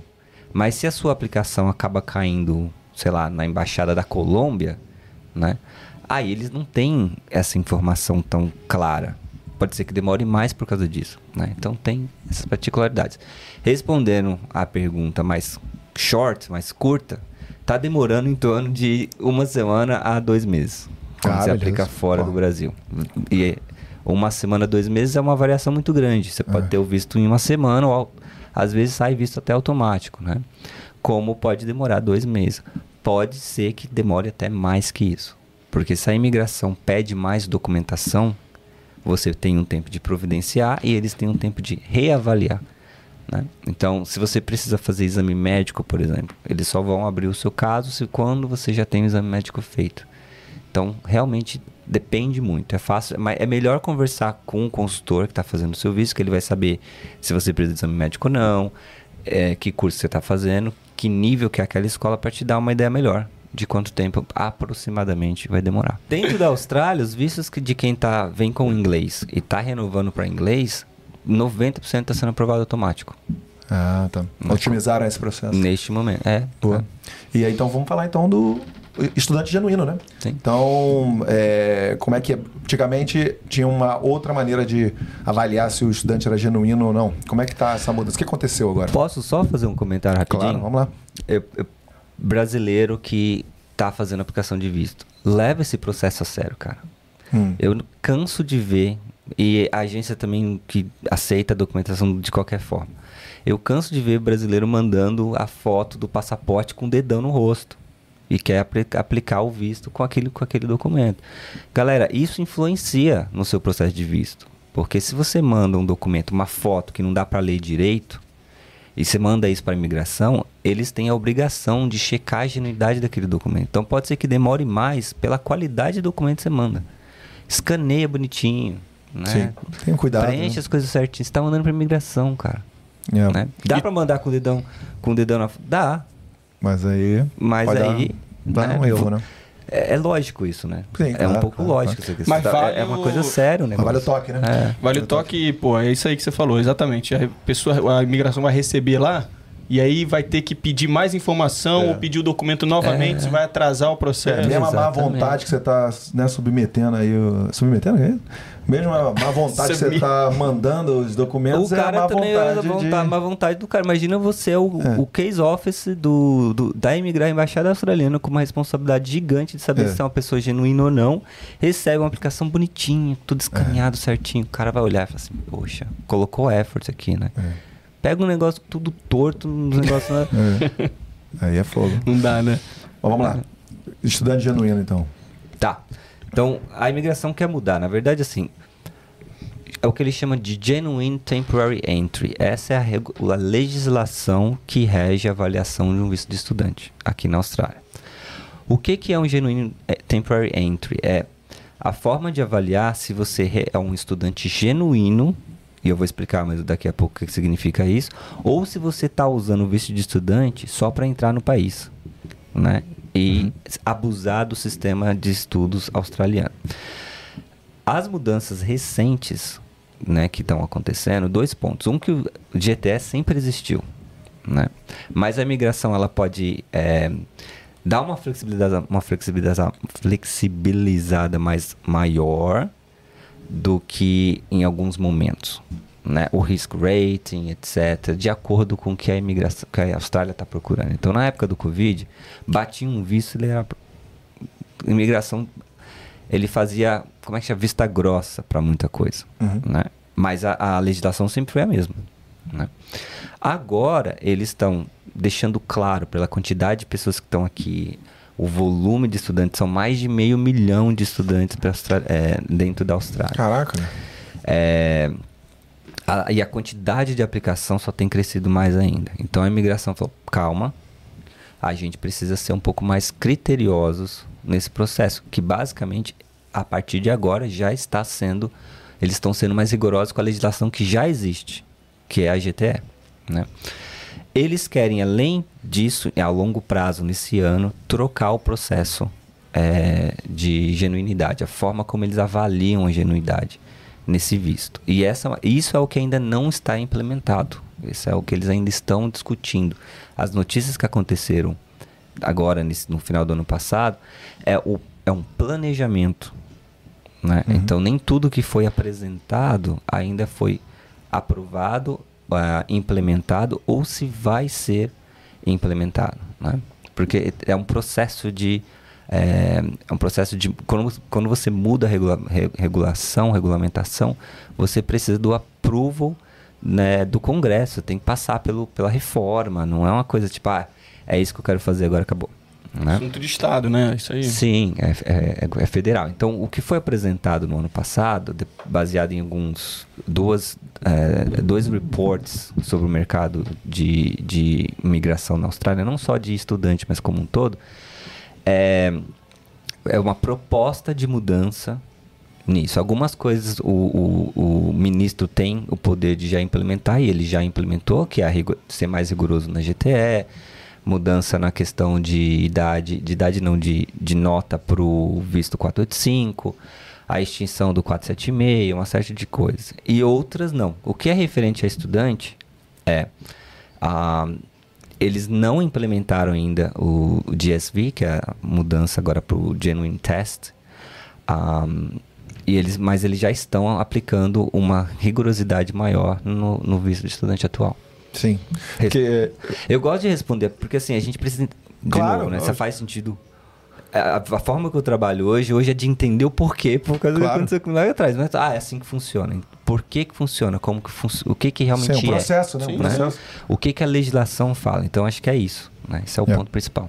Mas esse tema é porque, assim, quando eu cheguei, né, é, eu confesso que eu parei de acompanhar e tudo mais, mas tinha aquelas escolas que, é escola de visto, né? Você ainda aplica aqui, você não precisava nem ir aula. E quem Sim. o estudante aqui tem que ter basicamente 85% de attendance, né, para continuar tendo, é, não, não ter perigo de perder o visto, né? É, de, de ser reportado para imigração e de repente ter que voltar antes do visto acabar. Uhum. Mas assim, é, tinha essas escolas, né? Essas Sim. escolas aí que você não precisava ir, era só mandar lá os assessments e aí, mano, você fingia que era estudante e a Austrália fingia que não tava nem aí pra. Agora tá ficando um pouco mais rígido, né? Sim, a- a- acho que a- o que, que significa ser genuíno para a imigração? Acho que esse é um, um ponto que a maioria dos brasileiros não, não entende ainda. É a genuinidade no seu estudo. Né? Por exemplo, eu sou gerente financeiro no Brasil, tenho. pegar meu caso, por exemplo. Aí eu venho para a Austrália fazer inglês. Beleza, eu uso esse inglês para alguma coisa? Qual é o objetivo desse estudo? Faz sentido isso na minha carreira? Esse investimento que eu estou fazendo? Colocar a minha carreira em pausa para fazer inglês? né? Então, eh, vou pegar um caso, por exemplo, que é um brasileiro que dirige Uber no Brasil, agora, neste momento. Né? Ele quer, fazer, quer vir para fazer inglês. O que, que a gente justifica alguém que trabalha com Uber falar inglês? Se comunicar né? melhor Se com os comunicar em clientes. inglês. Então, talvez, ah, ah, eu quero ser, eu- hoje eu trabalho com Uber, eu quero focar em é, chofer para Ah, para eu quero focar em chofer Turistas. para turistas que não falam português. Sim. Eu quero aprimorar, eu quero abrir uma empresa especializada nisso. Então você tem que explicar. Essa justificativa tem que ser convincente. Tem que ser assim, né? convincente. Tipo, ah, eu quero ir para a Austrália fazer inglês. Por que agora? Uhum. E não antes? Né? O- Qual que é a sua, sua situação atual no seu país? Agora que eu tô com dinheiro. Né? Nossa, não sei. É, e, e qual que é o, o incentivo de você ir num outro país? Por que não outro país? Por que não os Estados Unidos? Por que não o Canadá? Então, é, uma- é o que eles chamam de carta de intenção, Hum. né? Mas não é só escrever a carta de intenção, ah, na, na sua visão. Você tem que ter um agente que entende a regulamentação para você poder assimilar com que as respostas que a imigração está procurando Entendi. né? E aí que vem o ponto principal de, de aplicação para um visto de estudante, né? O risk, a FAME tem cinco anos de agência, a gente teve quatro vistos de estudantes negados. E assim, porque a gente já sabia que não ia dar certo. Tentou, mas não Porque deu. você tem que entender as legislações e entender como funciona. Você como cliente até, né? Você como estudante. Pô, o que, que eu preciso escrever aqui? É. Então, esse é o ponto da genuinidade, é entender o valor do, do seu curso de volta para o seu país de origem. Então, você sempre tem que mostrar esse, essa questão para trás. O ponto que é, de reforma que a imigração quer fazer é que todo mundo sabe que tem muita gente que vem para cá porque tem intenção de migrar. A própria imigração tem consciência disso. Né? Só que porque a legislação fala que eles têm que avaliar o visto desta forma, eles precisam seguir a regulamentação. E se então se tem in- indicadores de que você não é genuíno, eles precisam processar dessa forma. O que a imigração quer mudar é, é isso, é filtrar para quem realmente não é genuíno, está aqui há 10 anos, 7 anos, não sai do certificado 3, etc, etc, e dar oportunidades maiores para quem realmente quer construir uma carreira aqui ou que realmente quer Agregar, fazer um, né? agregar para enquanto eles estão aqui, né?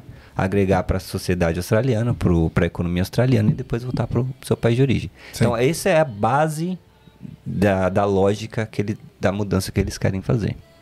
O que isso significa para cada um depende da história de cada um. né? Mas é aqui, isso. aqui tem muito daquela galera é, permanente temporária, né? Uhum. Uma galera que vai Exatamente. postergando, postergando, e eles querem meio que, acho que, É tem uma que- coisa mais enxuta, assim, né? É o que a proposta fala, exatamente esse ponto, permanente temporário. que Você fica aqui 7, 8 anos no- pulando de um visto para o outro, não agrega para não agrega tanto quanto a imigração gostaria que agregasse. A gente, obviamente, a gente está todo mundo trabalhando aqui, está contribuindo de Uhum. alguma forma, mas não o que a imigração procura, né? Sim. Então é isso que eles querem, eles querem aprimorar. Sim. né? Agora esse ponto aqui, vamos mudar aqui a página. Vocês aí, ó, tiveram uma molezinha que a gente aqui não teve, ó. Já tem o Working Holiday Visa para brasileiro, não tinha antes. Mais complicado, né? Aqui, ó, a gente aqui nenhum aqui teve, né, esse, esse É benefício. música branca, né? Né? Ah, brasileiro com É, working holiday, mas então. tem. É, tá, mas, É, mas, isso é ele- mas legal. tem, é, tem é. gente que consegue. E aí também teve o que? Covid Visa, Covid Visa. Então a galera veio pra cá. Sim. Aí, pô, o, né, o, o governo australiano permitiu que, que as pessoas que foram impactadas Sim. ficassem aqui temporariamente, podendo trabalhar Uhum. full time e tudo mais. Deu essa molezinha e tal. Agora, se você pegou esse tempo e pensou, e você quer ficar aqui e fez alguma coisa, beleza, você deve estar bem no seu planejamento aí, né? Ficou quê? Sim. um ano e meio? Um ano e meio, dois anos de Covid Visa? Agora, se você não agiu, você pode estar sendo afetado pela né, as mudanças e também pelo fato de que eh, você vai, vai ter a sua capivara lá passada pela imigração, ele vai analisar, vai falar o que, que esse cara fez aqui e tudo mais. Sim. Muita gente só se tocou agora, né? Que tá acabando o tempo. Sim. E aí não juntou dinheiro, não fez um plano, não, não, não sabe o que fazer se e tal, não se planejou e tal. né? E agora que a, a água bateu, tá começando a se desesperar, né? Sim. Mas então, vamos falar sobre isso. Faça a pergunta pro Marquinhos. É, Marquinhos, eh, pô, eu achei que você ia mandar pergunta. você fez uma introdução, me pegou aqui de calça riada. Ah, não, foi mal, foi mal. Não, quero saber, a gente quer saber, não. mas Tem eu que- essas pessoas têm que ficar Sim. é, com, é, com desesperados ou tem solução? É, eu acho que assim, o, o- se o Marquinhos puder, de repente, dar um conselho Isso. E, e- e de que forma assim, essas pessoas podem se atentar eh, na hora da renovação, pensando lá na frente, no próximo passo, próximo visto, quero ficar aqui, vou cair ou não nessa seara aí, É, nessa, Nessa malha, malha fina. fina. nessa é. malha fina aí do estudante genuíno. Aham, aham. Cara, acho que eu demoro um tempo para eu. A, a resposta acaba sendo longa porque eu acho que é importante a pessoa entender como Claro. funciona. E ela com isso, é, pela lógica, já vai fazer sentido, né? O que eu vou falar agora. Então, assim, Uhum. cheguei na Austrália cinco meses de visto de estudante para fazer inglês. Você você escreveu que você queria fazer inglês, era o seu foco, pá, pá, pá, pá, pá, beleza. Aí chegou aqui, renovou, pegou um Covid de um ano e meio, né? Uhum. O que, que você fez nesse ano e meio? Qual que é o seu background no Brasil? Então, vou, pegar, vou, vou cair na malha fina da imigração, renovando o meu Covid ou não? Vai depender do seu histórico, vai depender do que você está fazendo. Então, é aí, que- aí que tem que se analisar e entender como funciona a- a- o processo de visto para você poder saber, nas suas circunstâncias, ali mais ou menos como, o, o que, que- o que fazer, o- qual que é o planejamento. Né? Uhum. É, e aí isso inter- interfere sim no seu plano de estudo, interfere sim no seu próximo passo, a escola que você vai escolher, o curso que você vai fazer, quando que você vai aplicar isso. Você tem até a data que vence seu visto, beleza, você vai deixar para o último dia, ou no seu caso, talvez porque você tem um risco maior por outros fatores, seja melhor fazer antes, né? Então é isso que você tem que conversar com um consultor que entende, porque não existe uma resposta, ah, é assim que funciona, a regra é essa, não tem uma regra. É, é subjetivo a questão. É, é complexo também. Uhum. Então é importante entender. Sim, logicamente, em, em visões gerais, alguém que vem para um visto de cinco meses de estudante, né, e, a- e, usa, está dentro do Covid um ano e meio, a imigração pode entender como um abuso justamente da, contra ao que eles querem em relação à genuinidade Uhum. né, de pessoas que não vão abusar do sistema só para chegar aqui, e trabalhar e whatever. né? Uhum. Então, sim, é, não é um fator positivo para nenhum estudante ter entrado no Covid, ponto. Mas ele não pode. Pode ser que ele não seja tão negativo assim, dependendo de como vai ser o seu planejamento. é aí que vem o ponto. É o que eu tô alertando todo, todo mundo, pessoal que está ouvindo. Você tem um Covid para vencer em julho, não deixa para ver o seu caso um mês antes. Faz, não, é, não significa que você já tem que ter o dinheiro, que já tem que fechar, que você já tem que mandar matrícula. Não, conversa com um consultor para você ter um planejamento, saber suas opções. Né? É, porque, de novo, não é você não está comprando um intercâmbio, você está planejando alguma coisa, tem que ter tempo. Né? Uhum. E é o que eu falo para todo mundo. Planejamento e tempo é um fator muito importante no sucesso do seu processo. né? Uhum. E é isso.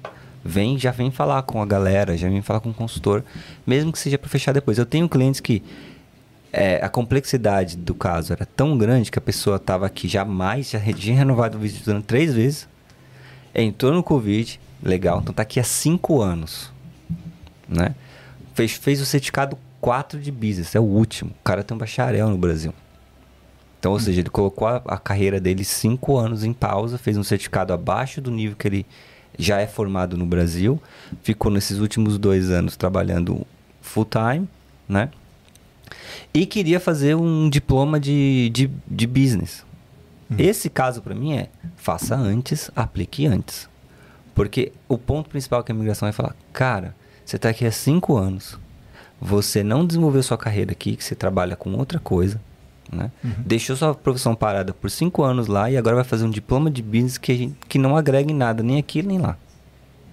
Yeah. Então, para amenizar um pouco, vamos tentar começar o curso antes, porque quando aplicar o seu visto, você já começou o curso. Hum. É um argumento a menos, né? Mais positivo. Tipo, poxa, já comecei o curso, deixa eu terminar, Uhum. né? Do que se fosse o caso de colocar ele para começar o curso em agosto, com o Covid já vencido, aplicar o visto tem que ser em junho, então pode ser que a imigração ache uma gap, fala assim, nem começou o curso ainda. Tá Mete o recusado, mete o pé. Entendeu? Uhum. Então é isso, é isso que é interessante entender. Né? O seu caso. Tudo faz sentido, né, gente? Não pode também, né? Despirocar o bagulho. É, não, a teve, braba te- aí. teve um. Mete a brava aí. Teve um ponto positivo, né? Que, Hum. pô, tendo contato com as pessoas que trabalham na cozinha e eu que passei por um sponsor, né? Que é uma mudança boa, que foi de ter dois anos durante o sponsor praticamente o que foi lá atrás, né? A galera que fica Hum. dois anos no sponsor consegue aplicar para uma residência direto, né? Então, pra Sim. galera ver que também não foi só coisa pente fino e tal. Pra uma galera que. Você tá mudando assunto agora, né? Tá falando, fazendo outra pergunta, né? Outro Não, não, assunto sobre, agora. a, sobre a, a mesma a Sobre as questão das mudanças, mudanças, beleza, né? beleza. Exatamente. Então, é um, pra galera que tá pensando, pô, tem muita coisa, pá, muito. Só negativa, né? Só negativa. tem Teve uma positiva. Pô, positivo pra caramba, né? Sim. Muita gente que eu conheço do ramo aí de cozinha que, pô, tá- já tava no sponsor, e aí você falou lá Vai atrás, né? É é. cíclico, né? Toda hora a migração mudando e tal. Sim. Pro lado bom dessa vez, né? A galera que tá chegando tem que entender que, é, que a imigração não trabalha pra gente. A imigração trabalha pro governo da Austrália, pros- pra- pra- as intenções e os benefícios da Austrália. Então, quando eles abriram, liberaram para estudante poder trabalhar mais tempo, deem o Covid Visa, etc, etc, porque eles precisavam naquela época de mão de obra, as fronteiras estavam fechadas, eles não iam abrir para outras pessoas entrarem, então vamos usar, quem- vamos usar quem tem aqui. Então eles liberaram. Né? Agora eles estão fechando. E aí o estudante já veio falar: Ah, mas não é justo, como é que eu vou pagar a escola? A, Austrália não está preocupada com isso. Porque você deveria estar aqui como estudante. É, O benefício de poder trabalhar mais tempo é um benefício. Né? Não, é um, não é um direito. Claro. Né? É. Esse ponto aí, cara, é, a gente às vezes. As pessoas meio que se esquecem um pouco, né? Do, do propósito de vir pra cá, sim, né? sim, sim. E pensa, pô. E eu trabalhei, enfim, é, é- eu sei a realidade brasileira, porque eu sou brasileiro, sei a minha história também aqui, foi difícil. Mas a realidade é que a gente tem que ter primeira consciência, tipo, tô me sentindo. Porque eu, é, hoje, o que está acontecendo com a galera que acabou de chegar e está nesse processo de inovar, ele está se sentindo injustiçado. Mas como assim? Não.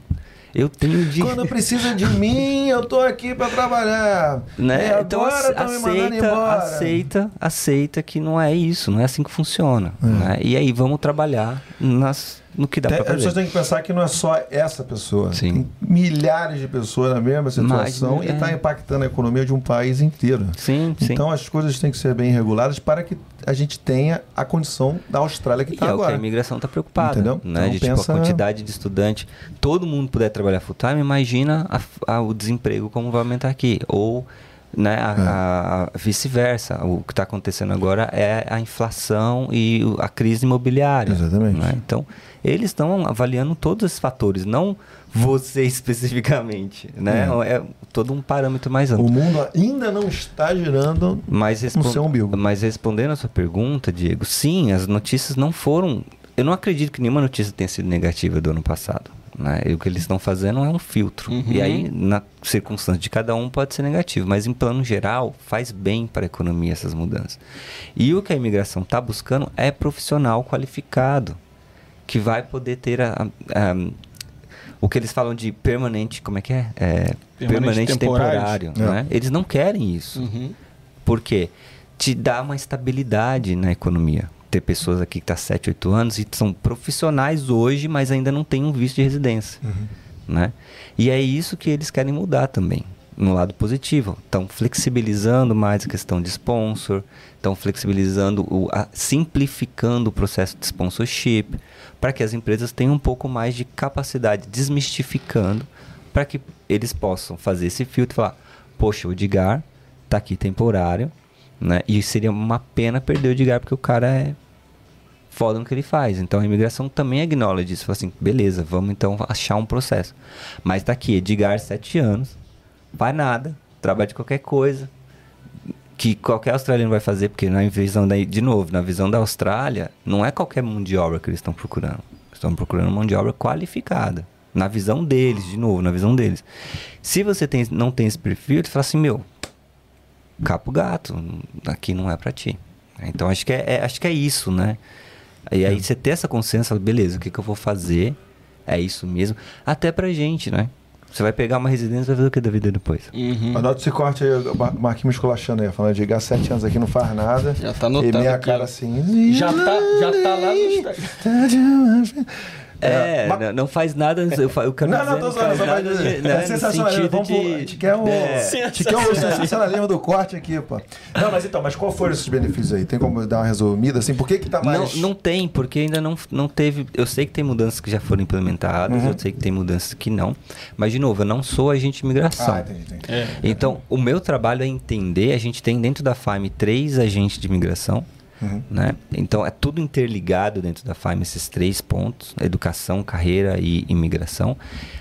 Eu, como consultor de carreira, preciso saber o que, que está acontecendo de uma visão mais ampla, mas é o agente de imigração é, que, que vai saber no detalhe. Né? Então, eu sei ser- do visto de estudante, que é o que a gente faz, Ah, tá. é, a gente conhece, mas a parte de imigração, etc., a gente tem uma noção para fazer aquele filtro, como eu te falei, mas encaminhar também para a pessoa E pra certa. galera que quer ter é, uma consulta com a gente de imigração, eles falam português?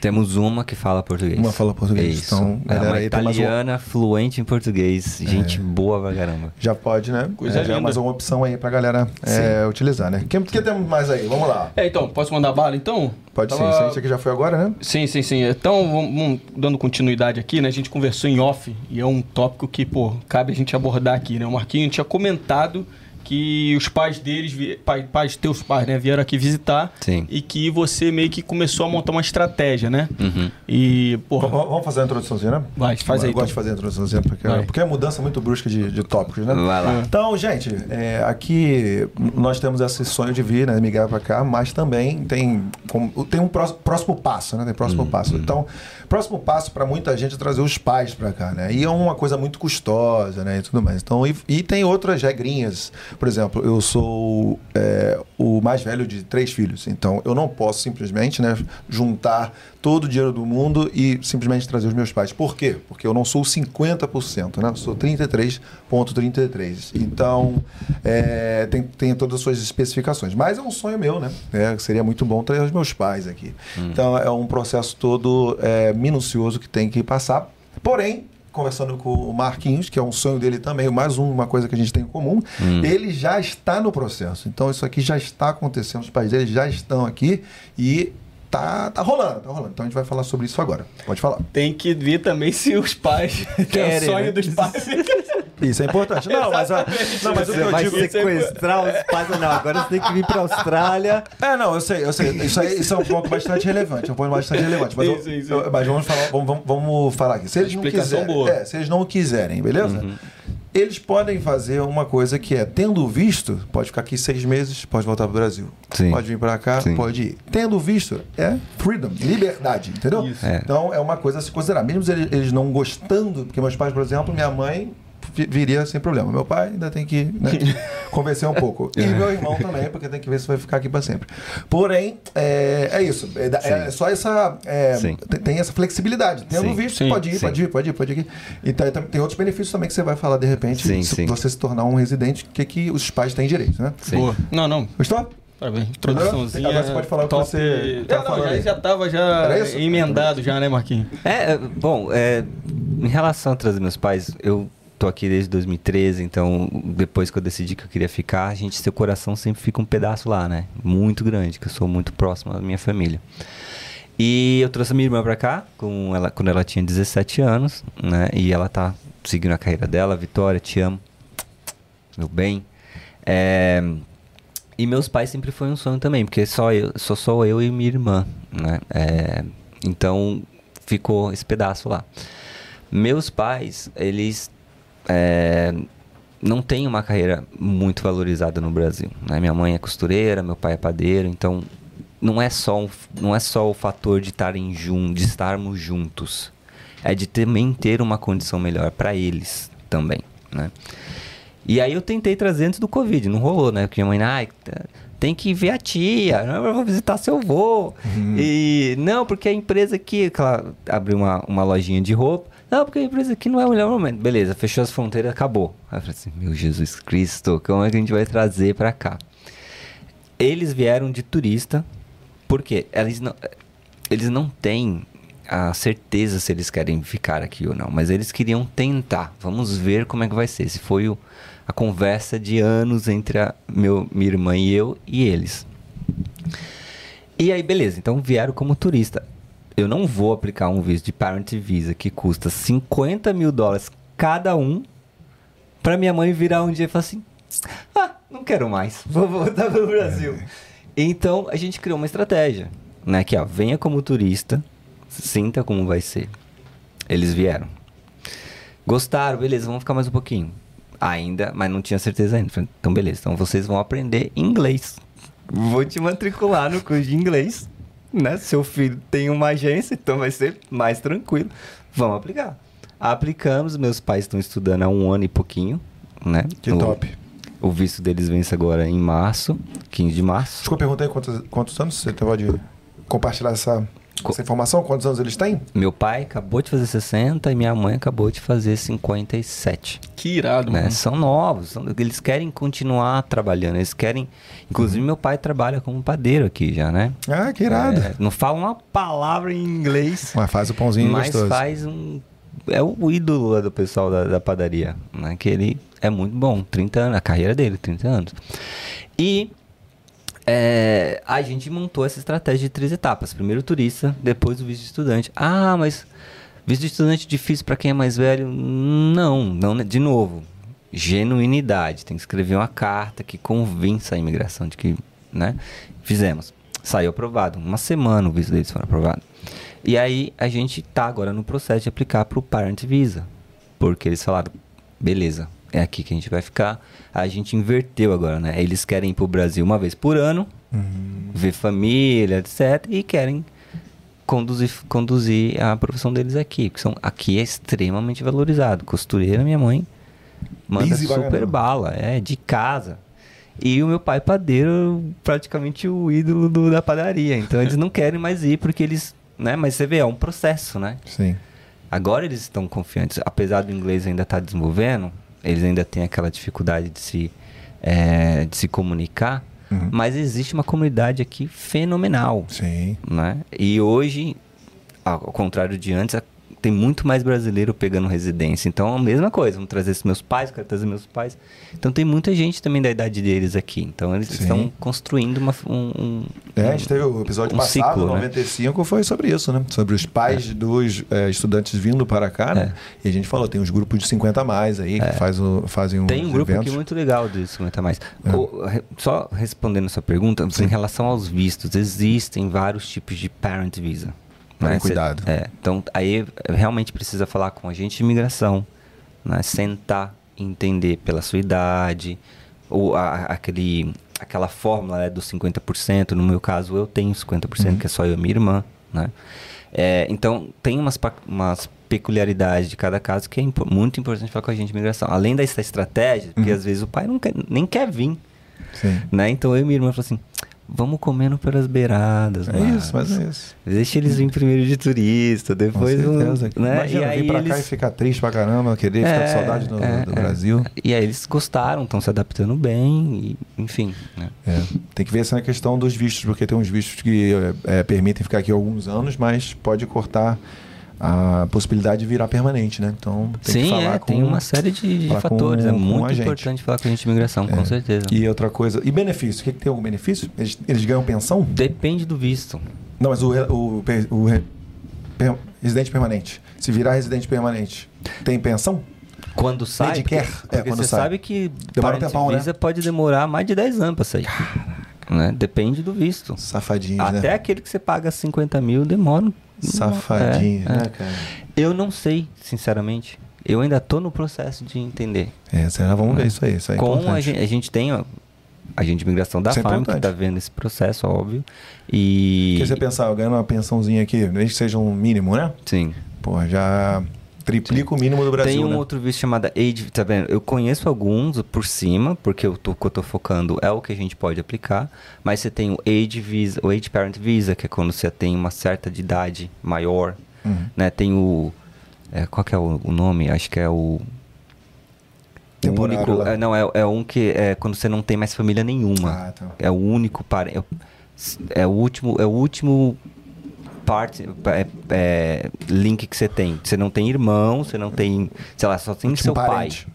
Entendi. Você não tem irmãos e não tem mãe viva no Brasil, por exemplo. Você tem. É o left alguma coisa, não lembro. Esse aí, por exemplo, é mais simples de fazer também. Né? É, e, e então agora, tem uma série de coisas. série de coisas. E agora você falou que eles vieram como turista, né? Sim. E a gente comentou também por, por fora, né? Questão de seguro, né? Uhum. É, eu, Boa, eu, eu, eu confesso que antigamente eu ignorava isso aí, Uhum. né? Viajava e tudo mais. Mas agora, é, ultimamente, como eu tô indo muito para Ásia, né? Uhum. E lá, né? Tem algumas questões, né? Que é, essa questão da saúde é bastante Sim. importante. Então, agora eu tô fazendo esse, esse contratando esse serviço de seguro é, de turista, né? Sim. O que você tem para falar para essa galera que ignora essa, essa parte do seguro? Porque é tão importante, né? Que é tão importante? Primeiro, assim, é, se você é o, né, o, o filho que está trazendo seus pais para cá, lembra, você mora aqui, você sabe o quão caro é o sistema de, de saúde aqui. E minha mãe sempre falou, você paga para não usar, Hum. mas é melhor é, be safe than sorry.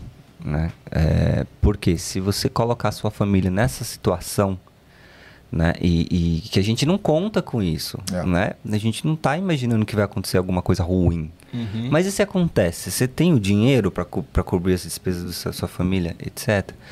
Mesmo você tendo seguro saúde, aqui é muito caro. né? Aconteceu uma situação comigo que ninguém imaginava. Eu não imaginava, né? Que é o meu pai, é, minha mãe descobriu o câncer aqui no segundo mês, né? E a gente teve que realmente pedir ajuda, etc., porque o seguro não cobre, pela que- questão da carência. Foi uma tecnicalidade, porque, é, enfim, sintomas diferentes de diagnóstico, etc. Então teve uma brechinha ali que o seguro encontrou que falou: não, isso aqui eu não vou cobrir. Ele cobriu parcialmente. Né? E aqui o sistema é extremamente caro. Então vamos pensar numa coisa mais simples só. Você vai passar na emergência 350 dólares. Uma emergência. Você vai num hospital para falar com o médico por 30 minutos. Né? Eles vão cobrar 350 dólares, mais ou menos. Né? Isso paga quase, quase 4 meses de seguro-saúde. Né? Sim. Esse é o SHC que você Né? tá falando. Não, esse é estudante. o OVHC. Ah, que é para o... É o Overseas. Ah. Visitor Health Cover. Isso é para quem está no visto de turista ou num um graduate visa, um outro visto que não seja de estudante. Esse é o seguro que você tem que comprar.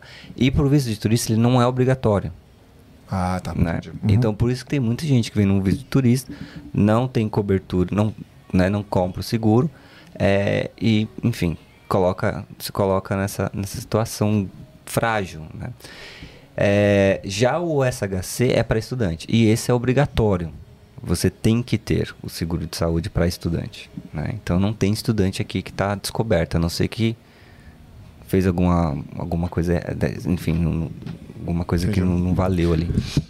Bem, estamos aqui já com Muito um bem. episódio bastante longo, né? Nunca conseguimos aqui fazer no tempo necessário, mas é meu amigo, é muito benefício você continuar com a gente nesse tempo aqui, E aí né? você pega alguém que Porque fala é pra muito- caramba? Não, não é isso. É, Não. muita, é um, é um- É um muita episódio informação. com muita informação, um episódio com é, bem denso, né? Hum. Então, todo, cada minuto aqui dá pra você tirar vantagem das informações que aqui na Austrália e o Marcos está passando É aqui. o, é o manual da galera que quer vir pra cá cá em e- 2024 aí, ó. E Exatamente. até pra, mais pra frente, Quem né? tá aqui já e tal, né? Exatamente. Então eu queria também agora agradecer, a gente abriu lá uma caixinha de perguntas, né? E a galera chegou junto, como sempre. Como sempre. E o nosso querido Diegão aqui é, selecionou é, algumas, aí. as mais relevantes, as melhores perguntas. Então, na próxima vez, você faça as suas perguntinhas bem relevantes para o tema que você aparecerá aqui no podcast, aqui na Austrália. É isso aí, é de Obrigadão aí pela participação de todo mundo. Marquinhos, você quer que eu comece com o pé na porta ou devagarinho, pá? Vai com o pé na porta. Pé na porta Pé na já? porta. Então vamos lá. Vamos lá. Perguntinha do nosso querido Daniel Manquenho.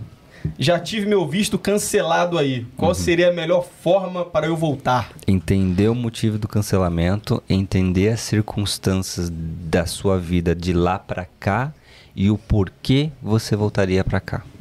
É, Você você fez tem um tráfico humano, você não volta. É, você tem que entender exatamente, Tá ligado? entender o porquê. O que, que né? você fez aí, meu querido? Depois entender as suas circunstâncias para avaliar a genuinidade do seu retorno e o que, que você vai fazer aqui de novo para avaliar a genuinidade do seu retorno do Brasil. né? Então, sim, tem chances, não é que você está queimado no filme e nunca mais volta para a Austrália, acabou para você. Não, de novo, é, eu acho que é isso que é interessante entender como funciona a legislação. Eu queria depois aproveitar e desmistificar algumas coisas Uhum. que é, é padrão na nossa indústria, na- no nosso mercado, que não é verdade. Sim. Né? Mas eu falo depois. Com por isso que Eu certeza. queria anotar na caneta. Boa, boa, A boa. gente vai, a gente vai meter um link aqui Minuto embaixo. desmistifica. É, isso aí. Você vai meter um linkzinho aqui embaixo. Se quiser trocar ideia com o Marquinho, entra no link aqui embaixo na descrição e você vai lá falar com ele. Sim. Então, troca essa ideia, vê o que dá pra fazer pra- no seu caso. Valeu, querido? É isso aí. É, vamos lá. Pergunta do Fernando Watanabe. Tá querendo saber, ó. Precisa comprar passagem de ida e volta ou pode comprar apenas ida? Pode comprar apenas ida. A resposta é um pouco mais ampla porque a imigração não exige que você tenha uma passagem de retorno. Mas algumas companhias aéreas exigem que você tenha. Uhum. né? Então vai depender da companhia aérea. Eu tive problema com a, com a Qatar, por exemplo, com os meus pais. Eu tive que falar com o cara lá me apresentar como com o que eu faço para falar assim, meu filho, tá no visto. Você não precisa, não é legislação a pessoa ter passagem de volta, porque o primeiro argumento foi esse, né? Aí eu falei, não, tá aqui, olha aí, lê. Ah, mas isso é regulamentação da, da, da, da companhia aérea. Aí eu falei, ah, então tá bom. Eu tive que comprar uma passagem de volta para eles cancelar depois, mas tive que comprar a passagem de volta porque eles não puderam embarcar. Então depende da companhia aérea. Seria o Marquinhos o Ben Mendes de Puff? Mas aí eu tive uma estratégia, que é encontrar a passagem de volta que não, que não tinha taxa de cancelamento. Então eu comprei, literalmente só para eles embarcarem, e dois dias depois eu cancelei, porque, de novo, a imigração não pede.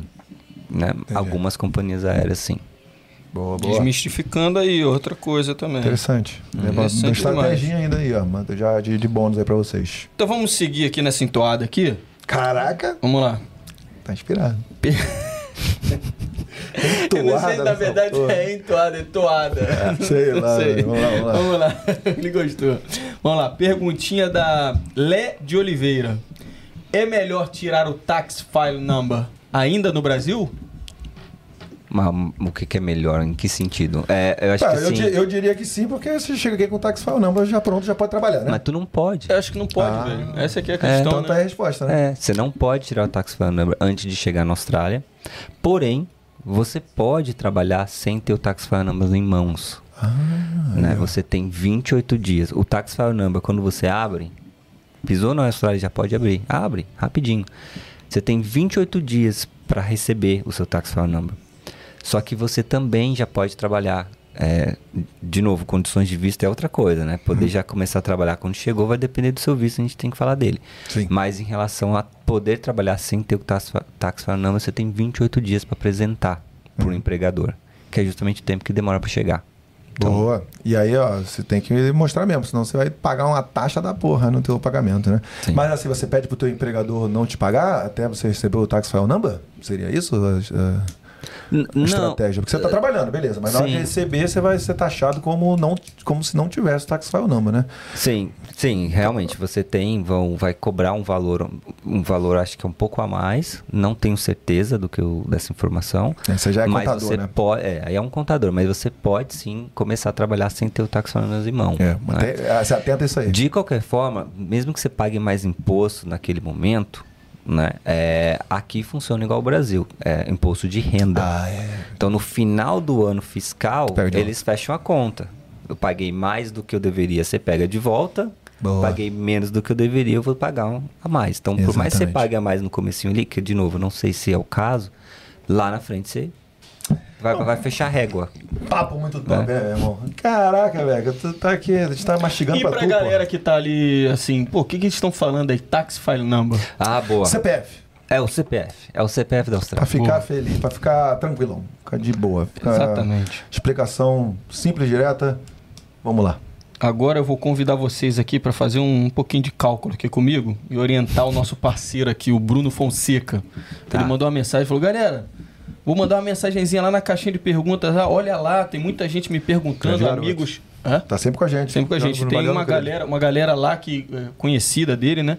Hum. Que quando sabe que ele tá vindo para cá, já faz a mesma pergunta, se interessa e faz a mesma pergunta. Então ele pergunta aqui: qual o valor mínimo tem que ter para seis meses de intercâmbio, mais ou menos? Seis meses mais férias. Vamos, de- vamos lá. Seis meses. Vamos considerar seis meses de visto. Tá? Porque a, o cálculo de suporte financeiro, ele é baseado em três pontos. Né? Custo de vida mensal, né? custo de passagem aérea é outro, outro mito. Né? Você não tem que ter a passagem aérea antes de aplicar para o visto. Tá? Você pode ter a passagem aérea só depois que o visto for aprovado. Eu até recomendo isso, porque aí você não tem que pagar uma taxa de cancelamento de passagem aérea se o visto não sair. Então, dentro do cálculo financeiro, ele considera o custo da passagem aérea. Né? E o custo de qualquer tuition fee, que são os valores da escola, que você não pagou antes. Tá? Então, de novo, eu gosto de explicar o, como funciona, porque aí você aplica essa lógica para qualquer situação. O custo de custo de vida não vou é 23 mil e alguma coisa por ano. Você pode dividir isso por por 12, você vai ter uma ideia aí de quanto que é por mês. Vezes a quantidade de duração do seu visto de estudante. Então, se é 6 meses, é vezes 6. Né? Se é 12 meses, é vezes 12. Mais os 2 mil de passagem aérea que é fixo. Tá falando, você tá dependente falando da- em dólares australianos, Dólares né? australianos, sim. É, 2 mil que é fixo, mais o parcelamento da escola, se você teve algum. Então é assim, é assim que se calcula o seu, o seu suporte financeiro. Né? Mais de 12 meses de visto, o custo, finance, o custo de. O cálculo de custo de vida se mantém em 12. Então, fiz um visto de um ano e meio. O cálculo do custo de vida vai, vai manter 12. Mesma coisa tuition fee. Fechei uma, um mestrado de dois anos. Eles vão considerar só o primeiro ano desse mestrado, menos do que você já pagou de depósito. Então, é mais ou menos assim que calcula. Tô linda. aplicando dentro da Austrália. A passagem aérea já não é mais dois, é mil, que você só tem que ter de volta. Entende por que, que a imigração não pede do Uhum. passagem aérea? Porque já está no cálculo do suporte financeiro. Boa. Top. Foram cinco aí? Tem mais uma. Vamos mais um aqui? Mais um A última, acabar, né? A então. gente Vamos lá. selecionou cinco aqui, ó. Perguntinha do Edson Felipe. Esse aqui tava louco, querendo saber qual, qual foi o final da história do Gabrielino. Mandando mensagem, querendo saber Ô. Diego, desculpa, eu vou voltar Sim. rapidinho. É, de novo, outro fator é você está aplicando sozinho, com partner e com filhos. O custo de vida, Ah, ele em- adiciona por membros da família, tá? Sim. Aí tem os valores também. Importante, boa. É, vamos lá então. Perguntinha do Edson Felipe. Esse ano eu chego aí. Estou numa dúvida tremenda se vou pra Sydney ou Perth. O que você acha? Na minha opinião, é, é Perth, cara. Depende do seu objetivo. Você quer ir pra Sydney, é, tem dinheiro pra gastar, porque Sydney é bem mais caro do que aqui. É outro, outro mito, né? Que no Brasil as pessoas não levam em consideração. É o seu custo completo.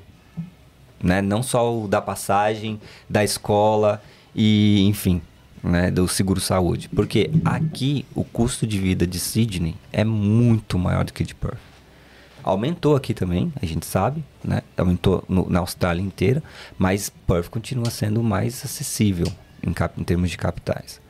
E o que, que isso impacta na sua vida, cara? Impacta que quando você está aqui, em Sydney, por exemplo, tu vai ter que trabalhar muito mais para poder pagar suas contas. Né? O transporte público em Sydney você não tem desconto é para estudante. Você vai gastar uns 10, 15 dólares por dia. Sério mesmo? Aqui Cara, você sabia, gasta não. dois, dependendo da distância que você mora. Então, a qualidade do seu intercâmbio vai depender desses fatores que a gente não leva em consideração lá quando a gente está planejando. Só olha o que tem que pagar na hora. né? Não, não, não, não, não. Pera, pera, pera, pera, pera.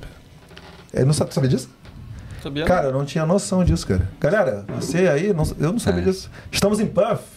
O estudante tem um desconto massa. Quanto é? Assim, É, 60, é 40 mais 15, 55% de desconto. 55% de, de desconto na passagem do transporte público. E acabei de descobrir com o Belo Marquinho que Sydney não tem. Não. Nossa, isso aí faz Aliás, uma diferença é a única porra. que tem, na É verdade, mesmo? né? Tem outros estados Aí, tem para quando está fazendo mestrado, mas não para inglês. Inglês é só em Perth. Nem vou falar muito eh, alto pra galera não ouvir aí do, do, do- do- do governo de- Puff aí, pra não tirar isso aí então pra fora, o que né? eu sugiro para esse cara, pra- qual que é o nome dele? Edson. Edson. É se é enten- tem- faz essas perguntas, Faz o cálculo. é. né? É, Quando você está fechando seu intercâmbio, quanto que vai meu custo de vida lá, né? E compara, porque assim, você tem dinheiro para gastar e quer curtir a, a, a na- noitada de Sydney, vai para Sydney, cara. É. Mas se o seu objetivo é outro, né? Você vai estar contando com, din com o dinheiro daqui para poder pagar suas contas, aí o cenário já muda. Você está considerando possíveis eh, incentivos de imigração, o cenário muda completamente. Sydney é um dos estados mais difíceis, mais competitivos de residência. Porque tem muito mais gente lá. Comparado a Perth. Perth tem uma lista aqui em WA que protege, que eles chamam de Graduate List. É uma lista só para quem estudou aqui. Né? Ou seja, você cria uma barreira, uma muralha da China, de que você vai ser chefe de cozinha, você só vai competir com quem fez chefe aqui em Perth. Ao passo que lá em Sydney você está competindo com a Austrália inteira. Né? Então, é esses pontos de planejamento que a galera do Brasil precisa fazer as perguntas antes, para você já vir no caminho certo. Sim. Né? Coisa então, linda. a resposta, eu não vou dar a resposta para isso específico, porque Pô, varia. Sim, tá, deu já. Né? Excelente, excelente. A escola lá em Sydney inglês, sim, é mais barata do que a de Perth. Né? Ah, Tem tá. escola que você vai pagar 180, 190 dólares a semana. Uhum. Aqui é mais barato que você vai encontrar, é por volta de 210, mas a diferença, cara, é mínima pro contexto todo do seu intercâmbio. Quando você leva esses outros fatores. Coisa Certeza linda, que um monte linda. de gente aí com essa mesma dúvida, né? Fica naquela de escolher Sim. a cidade e tal, vai refletir depois É, desse... é, é. E aí tem essas circunstâncias pessoais, né? Por exemplo, quando eu vim, é, o meu problema não era dinheiro pra mim, mas eu não decidi ir pra Sydney porque eu queria uma cidade mais pacata. Então, né, tem esses fatores que são mais lógicos que a galera leva em consideração, mas tem esses outros mais intrínsecos que é importante se planejar e perguntar antes. Entendi. né? Coisa linda. Muito bom, então, gente. Isso aí foi o episódio de hoje, né? A gente tá aqui, passou do tempo já que a gente é, estipulou né, inicialmente, mas não tem como. É muita informação. Aqui, Marquinhos, porra, tem anos aqui de Austrália, não tem como. Gente, agora eu quero encerrar esse episódio falando uma coisa muito importante aqui. A gente procura é, se alinhar com, com pessoas que têm o mesmo propósito que a gente, né? A gente quer é, ajudar muito. Essa é, é a finalidade aqui na Austrália. E quem acompanha a gente, né, Diego, sabe, né? Desde o começo a gente fala, a gente está aqui, ó, para ajudar, para te informar, para que você venha para cá, para a Austrália, sabendo onde você está pisando. Fala sempre que aqui é o céu de brigadeiro sem granulado, porque tem os seus percalços, né? Tem os seus problemas. Então, é, e assim, a gente é, adora também ser reconhecido, né? Por isso, né? E a gente tem valores que também podem ser compartilhados com empresas, né? com parceiros e tudo mais. Então, para finalizar esse episódio, a gente gostaria de anunciar uma coisa maravilhosa que está acontecendo, né? Que a gente está sendo valorizado pra caramba. E o Marquinhos, além de ser essa pessoa maravilhosa que a gente conheceu aqui, de, de muito conhecimento, ele também está aqui ajudando o canal aqui na Austrália. Então hoje é o dia de anunciar essa parceria que é aqui na Austrália e Vai Me. A partir de hoje, a gente vai estar Beleza. junto aí. A gente vai estar junto, a gente vai estar junto ajudando você a conquistar os seus objetivos na Austrália, seja como estudante, seja como eh, residente, né? A gente tem todo esse, esse caminho desde a- o começo, né? De, de detec- detectar a sua profissão, o que você quer fazer, a FAMI vai estar com vocês e a gente está junto aqui, ó. Tá, é, é, é que tá em comunidade com os valores e tal. Então aqui na Austrália, a FAMI tá junto para te ajudar, né? Não, o Marquinhos, se quiser poder comentar um pouquinho sobre essa parceria. Quero, cara, quero. Na verdade, eu acompanho vocês há muito tempo. Acho que o trabalho que vocês fazem é excelente em relação a informar e trazer essa informação. De novo, trazer a realidade da Austrália para quem tá no Brasil e não vir aqui com a ilusão né, que, que aqui tudo são flores, né? Sim, amamos aqui, mas tem um caminho, um percalço para seguir. E é, eu estou muito feliz com a parceria porque vocês têm o mesmo objetivo que, que a gente, né? De forma diferente, a gente pode agregar com conhecimento mais profissional ali de carreira, de imigração e de estudo. Então acho que quando junta isso, a- o propósito se, se exponencia. Né? É. Para não acontecer com o que aconteceu comigo com vocês. É, Ah. essa é a palavra, propósito, né? Porque é, a gente está é o falando aqui, ó. é. Marquinhos, eu, Diegão, os três tiveram problemas com visto. Sim. Ele ali, dois anos é, fazendo um curso que agregou, mas não tanto, foi descobrir depois. É. Eu tive um também. Diegão também teve é, um tempo, um período aí que poderia ter é, adiantado, né? É, é isso. O, É. o processo dele. E aí faltou esse, esse conhecimento, esse, É. essa, essa, essa revisão inicial de carreira, né? Sim. Essa- É complementar, exatamente. É complementar, com Complementar. essa consultoria, esse guidance mais, mais específico Uhum. né, para pro, as pessoas que estão no Brasil, quem está aqui também que não conhecem, não sabe claramente os caminhos que eles têm para percorrer, né?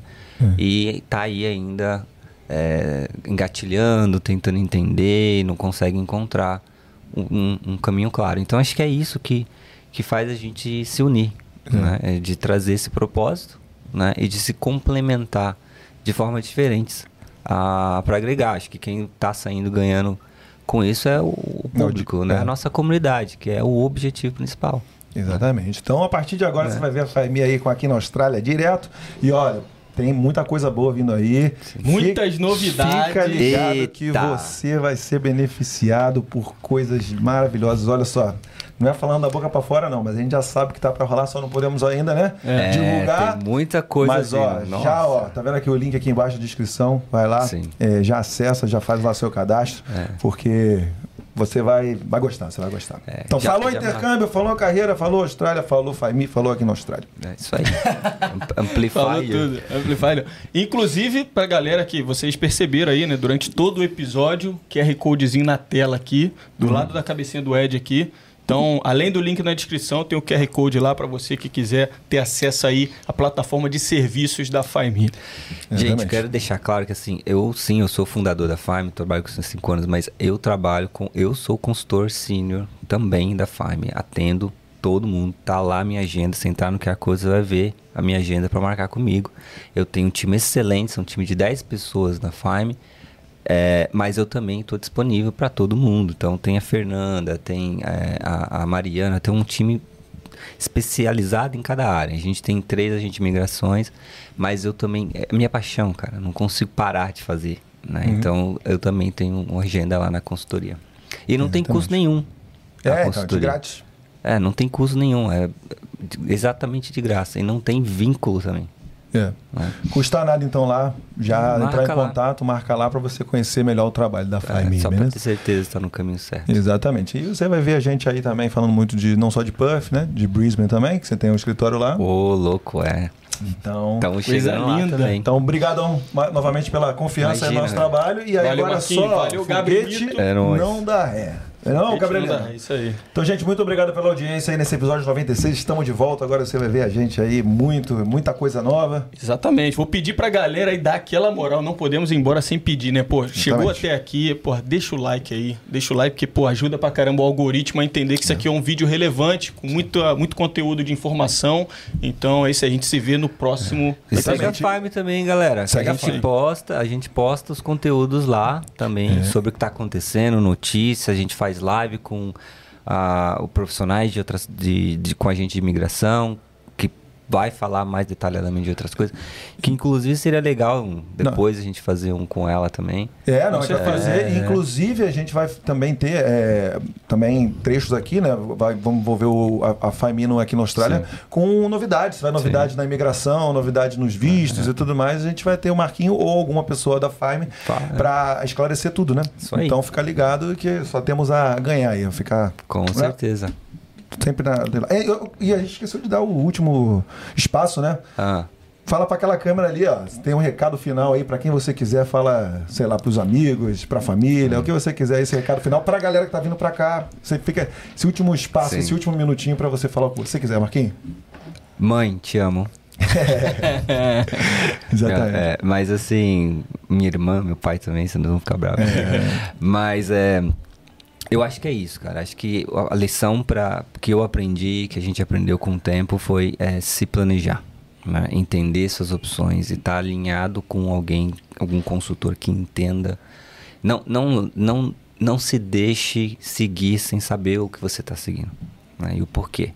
Então, mesmo que seja para você saber o que você pode fazer no futuro, porque ah, não tenho a grana suficiente para fazer cinco meses de inglês, não é relevante essa informação. É, porque se você escolhe uma escola ou que talvez tenha parceria com uma outra, você já, já encurta o seu caminho no futuro. Né? A diferença, às vezes, de valor de um curso para outro é muito mínimo, mas o retorno é muito maior, dependendo do seu planejamento. Então, faça, faça um entendimento das suas opções, mesmo sem saber se você vai usar isso lá na frente. Pelo menos você já tem a informação. Isso, é. esse é o recado que eu tenho para falar para você, né? Que não deixa isso é, pro último minuto, que é uma coisa nossa brasileira, né? Tem um visto acabando em. Eu tive um que acabou semana passada, o visto vai vencer em uma semana. Não dá tempo de fazer muita coisa quando você. E aí você nem sabe o tanto de informação que você tem, de tantas possibilidades, você nem sabia que existia. Mas por falta de tempo você não vai conseguir seguir, ou por falta de planejamento você não consegue seguir, porque né, não deixou isso para muito, muito para frente. Então, essa, essa é a minha recomendação, esse é o conselho que eu tenho para dar. Procure profissionais, procurem alguém que realmente entenda e faça essas perguntas. Né, para você saber realmente se você está seguindo no caminho certo. Recado dado. Gabrielino, alguma última consideração? Não. Tá bom. então, vamos lá, gente. Muito obrigado novamente. A gente se vê no próximo. E. Mais uma vez? Mais uma vez, mais uma vez. Tchau!